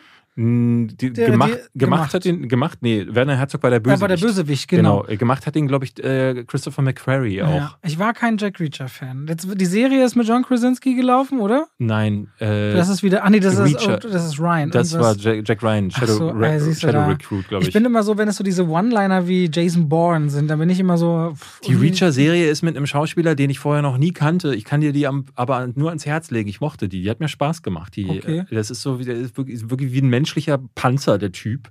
Und der kommt der Figur, wie er im Buch ist von Lee Child, äh, sehr viel näher. Ich fand Reacher auch eher so mittel, hatte aber so, der hatte aber so mein, seine Momente, weil es ein echter ähm, immer mal wieder ein Detek- Detektivfilm ist. Aber dann gibt es diesen Moment, das hasse ich so an Tom Cruise-Filmen und an dieser Figur, äh, wo er aus der Bar rauskommt, er will diese Frau verteidigen und dann sagt er zu den Typen, Jungs, ihr seid zu viert, aber ich würde euch empfehlen, greift mich lieber nicht an. Das hasse ich, wenn, wenn Figuren das machen. mag Das geht, das. das geht nur bei so Leuten wie, wie Dolph Lundgren oder so, also so richtigen Biestern. Aber wenn so dieser kleine Der 1,70 Mann da steht und sagt so, ich bringe euch jetzt alle mit meinem Finger um, so, das funktioniert für mich. Das muss dann schon der Außer richtige man dreht Charakter das ganz sein. anders um, wie bei. Ich liebe die Szene, wenn. Äh, jetzt komme ich gerade drauf. Ich gucke auch gerade Yellowstone. Hattest du bei deiner Koop? Du hattest mit Yellowstone noch eine Koop. ne? Hast du die Serie mal gesehen? Ich habe nur ein paar Folgen der ersten Staffel gesehen, die fand ich sehr äh, spannend, Oh, aber ich hab, zieht's voll rein. Also, wollte ich gerade sagen, Kevin Costner, ein Bodyguard, als er wiederkommt, als der, als der andere Bodyguard wiederkommt Aha. und er ihm den Stuhl letzt ihn umhaut und sich sich im Stuhl auf ihn setzt und seinen Apfel isst. Das ist so ein Beispiel, wo so eine vermeintlich schmächtige Figur die andere nur durch Technik und Schnelligkeit glaubwürdig zu Boden ringt. ja. Also es gibt schon diese Gegen, diese Sequenzen, wo ich es dann glaube. ja, ja, ja, ja. So, Oblivion und Edge of Tomorrow. Ich glaube, ich bin großer, mochte Edge of Tomorrow, das war die Repeat-Nummer, ne? Mhm. Und Oblivion, irgendwie sind die für mich, in meinem Kopf haben die die gleiche Ausleuchtung. Kann das sein? Nee, nee, Oblivion war der Film, wo äh, er in so weißen Raumschiffen durch die Gegend fliegt und auf so einer, ja, ich weiß, ich weiß es auch ehrlich gesagt nicht mehr. Das ist so ein Film, der, ne, Edge of Tomorrow könnte ich, glaube ich, nachsprechen, weil ich den noch mehrfach gesehen Kommt noch ein habe. zweiter Teil. Oblivion, nee. Doch. mhm, Nein, Doch. Äh, nee, Emily Doch. Blunt hat erst letztes Jahr gesagt, dass Dann der halt nicht ohne kommt. Emily Blunt. Okay. Wenn er Äh, kommt, sage ich, hatte. Oblivion habe ich so ein bisschen vergessen, aber ich weiß noch, dass ich den nicht so übel fand.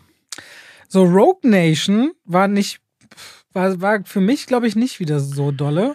Ich bin mir nicht mehr so sicher. Das war der, wo er getaucht ist für mehrere Minuten und da, wo, ähm, wie hieß sie noch gleich, zum ersten Mal mit dabei ist, die äh, Rebecca Ferguson ist, glaube ich, zum ersten Mal aufgetaucht in Rogue Nation und deswegen fand ich den nicht übel. Aber ich glaube, da hatten sie dann schon vorbereitet, Jeremy Renner so als den Nachfolger zu etablieren ähm, und hatte das Gefühl, dass er so ein bisschen rausgezogen werden soll aus seinem Franchise. Ja, weil er auch einfach so viel Macht hat und sicherlich auch teuer ist, aber dann musste natürlich, äh, äh, die- man muss sagen, die Mission Impossible-Reihe legte dann eine, ein, ein Hoch hin, dass letztendlich der letzte Fallout der erfolgreichste Film seiner Karriere Ah, war. der ist so großartig. Ja. Zwischendurch kam Jake Reacher wieder zurück, also pff, Ja, ziemlich gar nicht. okay. Die Mumie wirklich gefloppt. Sehr, beim Trailer hat man schon über seinen Schrei sehr gelacht. Der Film sollte das Monsters Universe bei Universal mal Dark begründen Universe. oder Dark Dark, Universe und hat es aber da stattdessen beerdigt. Weißt du, was ich ganz interessant fand? Das ist mir gestern aufgefallen. und sie haben am Ende Russell Crowe, Johnny Depp und so, Mhm. glaube ich, alle angefeatured, nie wieder was davon. Genau, äh, gehört. Javier Bardem sollte, ähm, glaube ich, den Wolfman spielen. Und was ich halt super spannend fand, ist mir gestern erst aufgefallen, jemand hat gepostet das Bild vom Dark Universe und da dachte ich so, das wäre eigentlich perfekt gewesen, weil Johnny Depp hätte man, der sollte ja den Invisible Man spielen und den hätte man total gut das spielen lassen, den hätte man nicht mal canceln müssen, weil er war ja unsichtbar und dann hätte man einfach gesagt so, Am Ende nur Credit, Johnny er, Depp. Er ist nicht, nee, nee, er ist nicht mehr dabei, Leute. Ist aber unsichtbar. So ist okay. Äh, Das wäre das wäre doch ein super Move gewesen für ihn. Ich habe Barry Seal geliebt. Mochte ich auch sehr. Der hat was Social Movie Night. Solche ich, Filme möchte ich mehr Da habe ich Dietmar sehen. kennengelernt, 2017. Ah, okay. Der lieber, vor fünf Jahren also. Barry Seal fand ich richtig, richtig cool. S- Solche Filme würde ich wieder gerne mehr von ihm sehen. Das, das fehlt mir so Ja. ein bisschen von Tom Cruise. Weil die letzten Jahre ist in der Vita sind halt, er macht mit Christopher McQuarrie einen Film nach dem anderen, mit Joseph Kosinski macht er einen Film nach dem anderen, nach dem anderen und alle sind so diese großen, aufgeblähten Action-Dinger und ich würde gerne wieder mehr sowas wie Barry Seal sehen. Oder Aber Mission Impossible Fallout haben wir gerade schon gesagt. Gigantische Action mit Henry Cavill. Ein Mhm. schlechtes Finale, wie ich leider fand, aber mittendrin Knallerfilm. dieser Halo-Jump ist unvergesslich Ja. gut. Äh, Und ja. dann sind wir auch schon jetzt bei Top Gun Maverick. Ja. Und wie ich finde, leider wieder einem sehr schwachen Film aus der, aus der aktuellen Vita.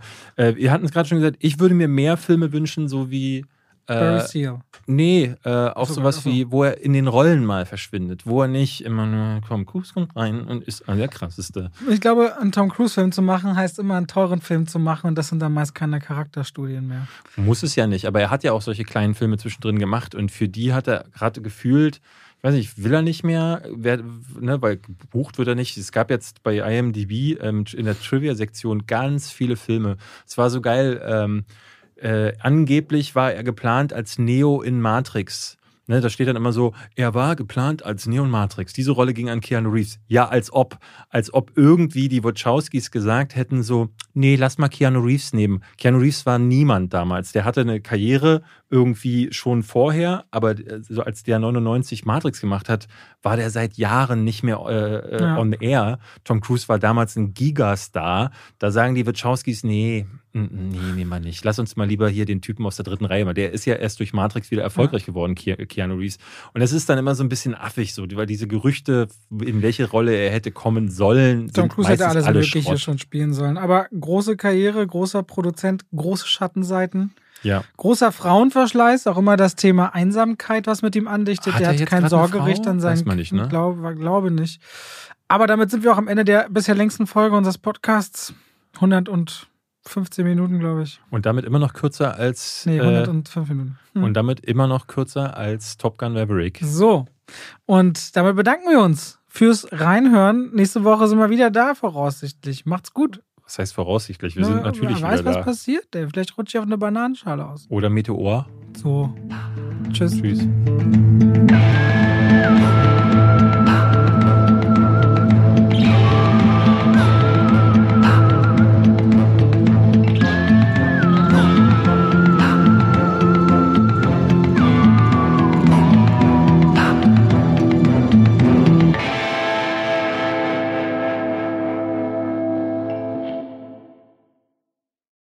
Und damit schalten wir rein in die Werbung. Ach, weißt du, was ich letztens dachte? Ich lief durchs Haus, David, und hab gesungen. Weißt du, was ich gesungen habe?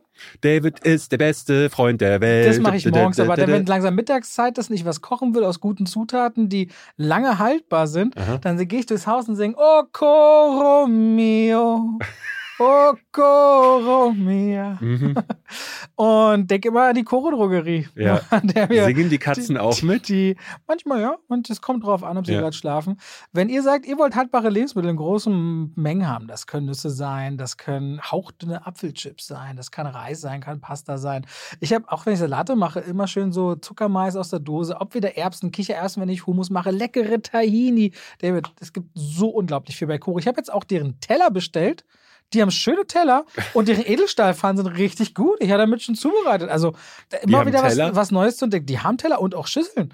Auf jeden Fall schaut euch bei der Koro Drogerie gerne mal um. Da werdet ihr fündig. Richtig gute Zutaten zu einem fairen Preis, wo ihr auch immer sehen könnt, wie sich der Preis entwickelt hat über die letzten Jahre. Und wenn ihr sagt, oh, das, was der Robert da sagt, der kocht ja gerne, der wird ja keinen Scheiß erzählen, das probiere ich auch mal aus, dann könnt ihr bei der Bestellung auch noch Schwafel 5 im Bezahlvorgang verwenden. Schwafel als Wort, 5 als Ziffer und spart nochmal 5% auf den eh schon sehr fairen Preis. Danke an die Koro Drogerie. Und damit schalten wir raus aus der Werbung zurück in den Podcast.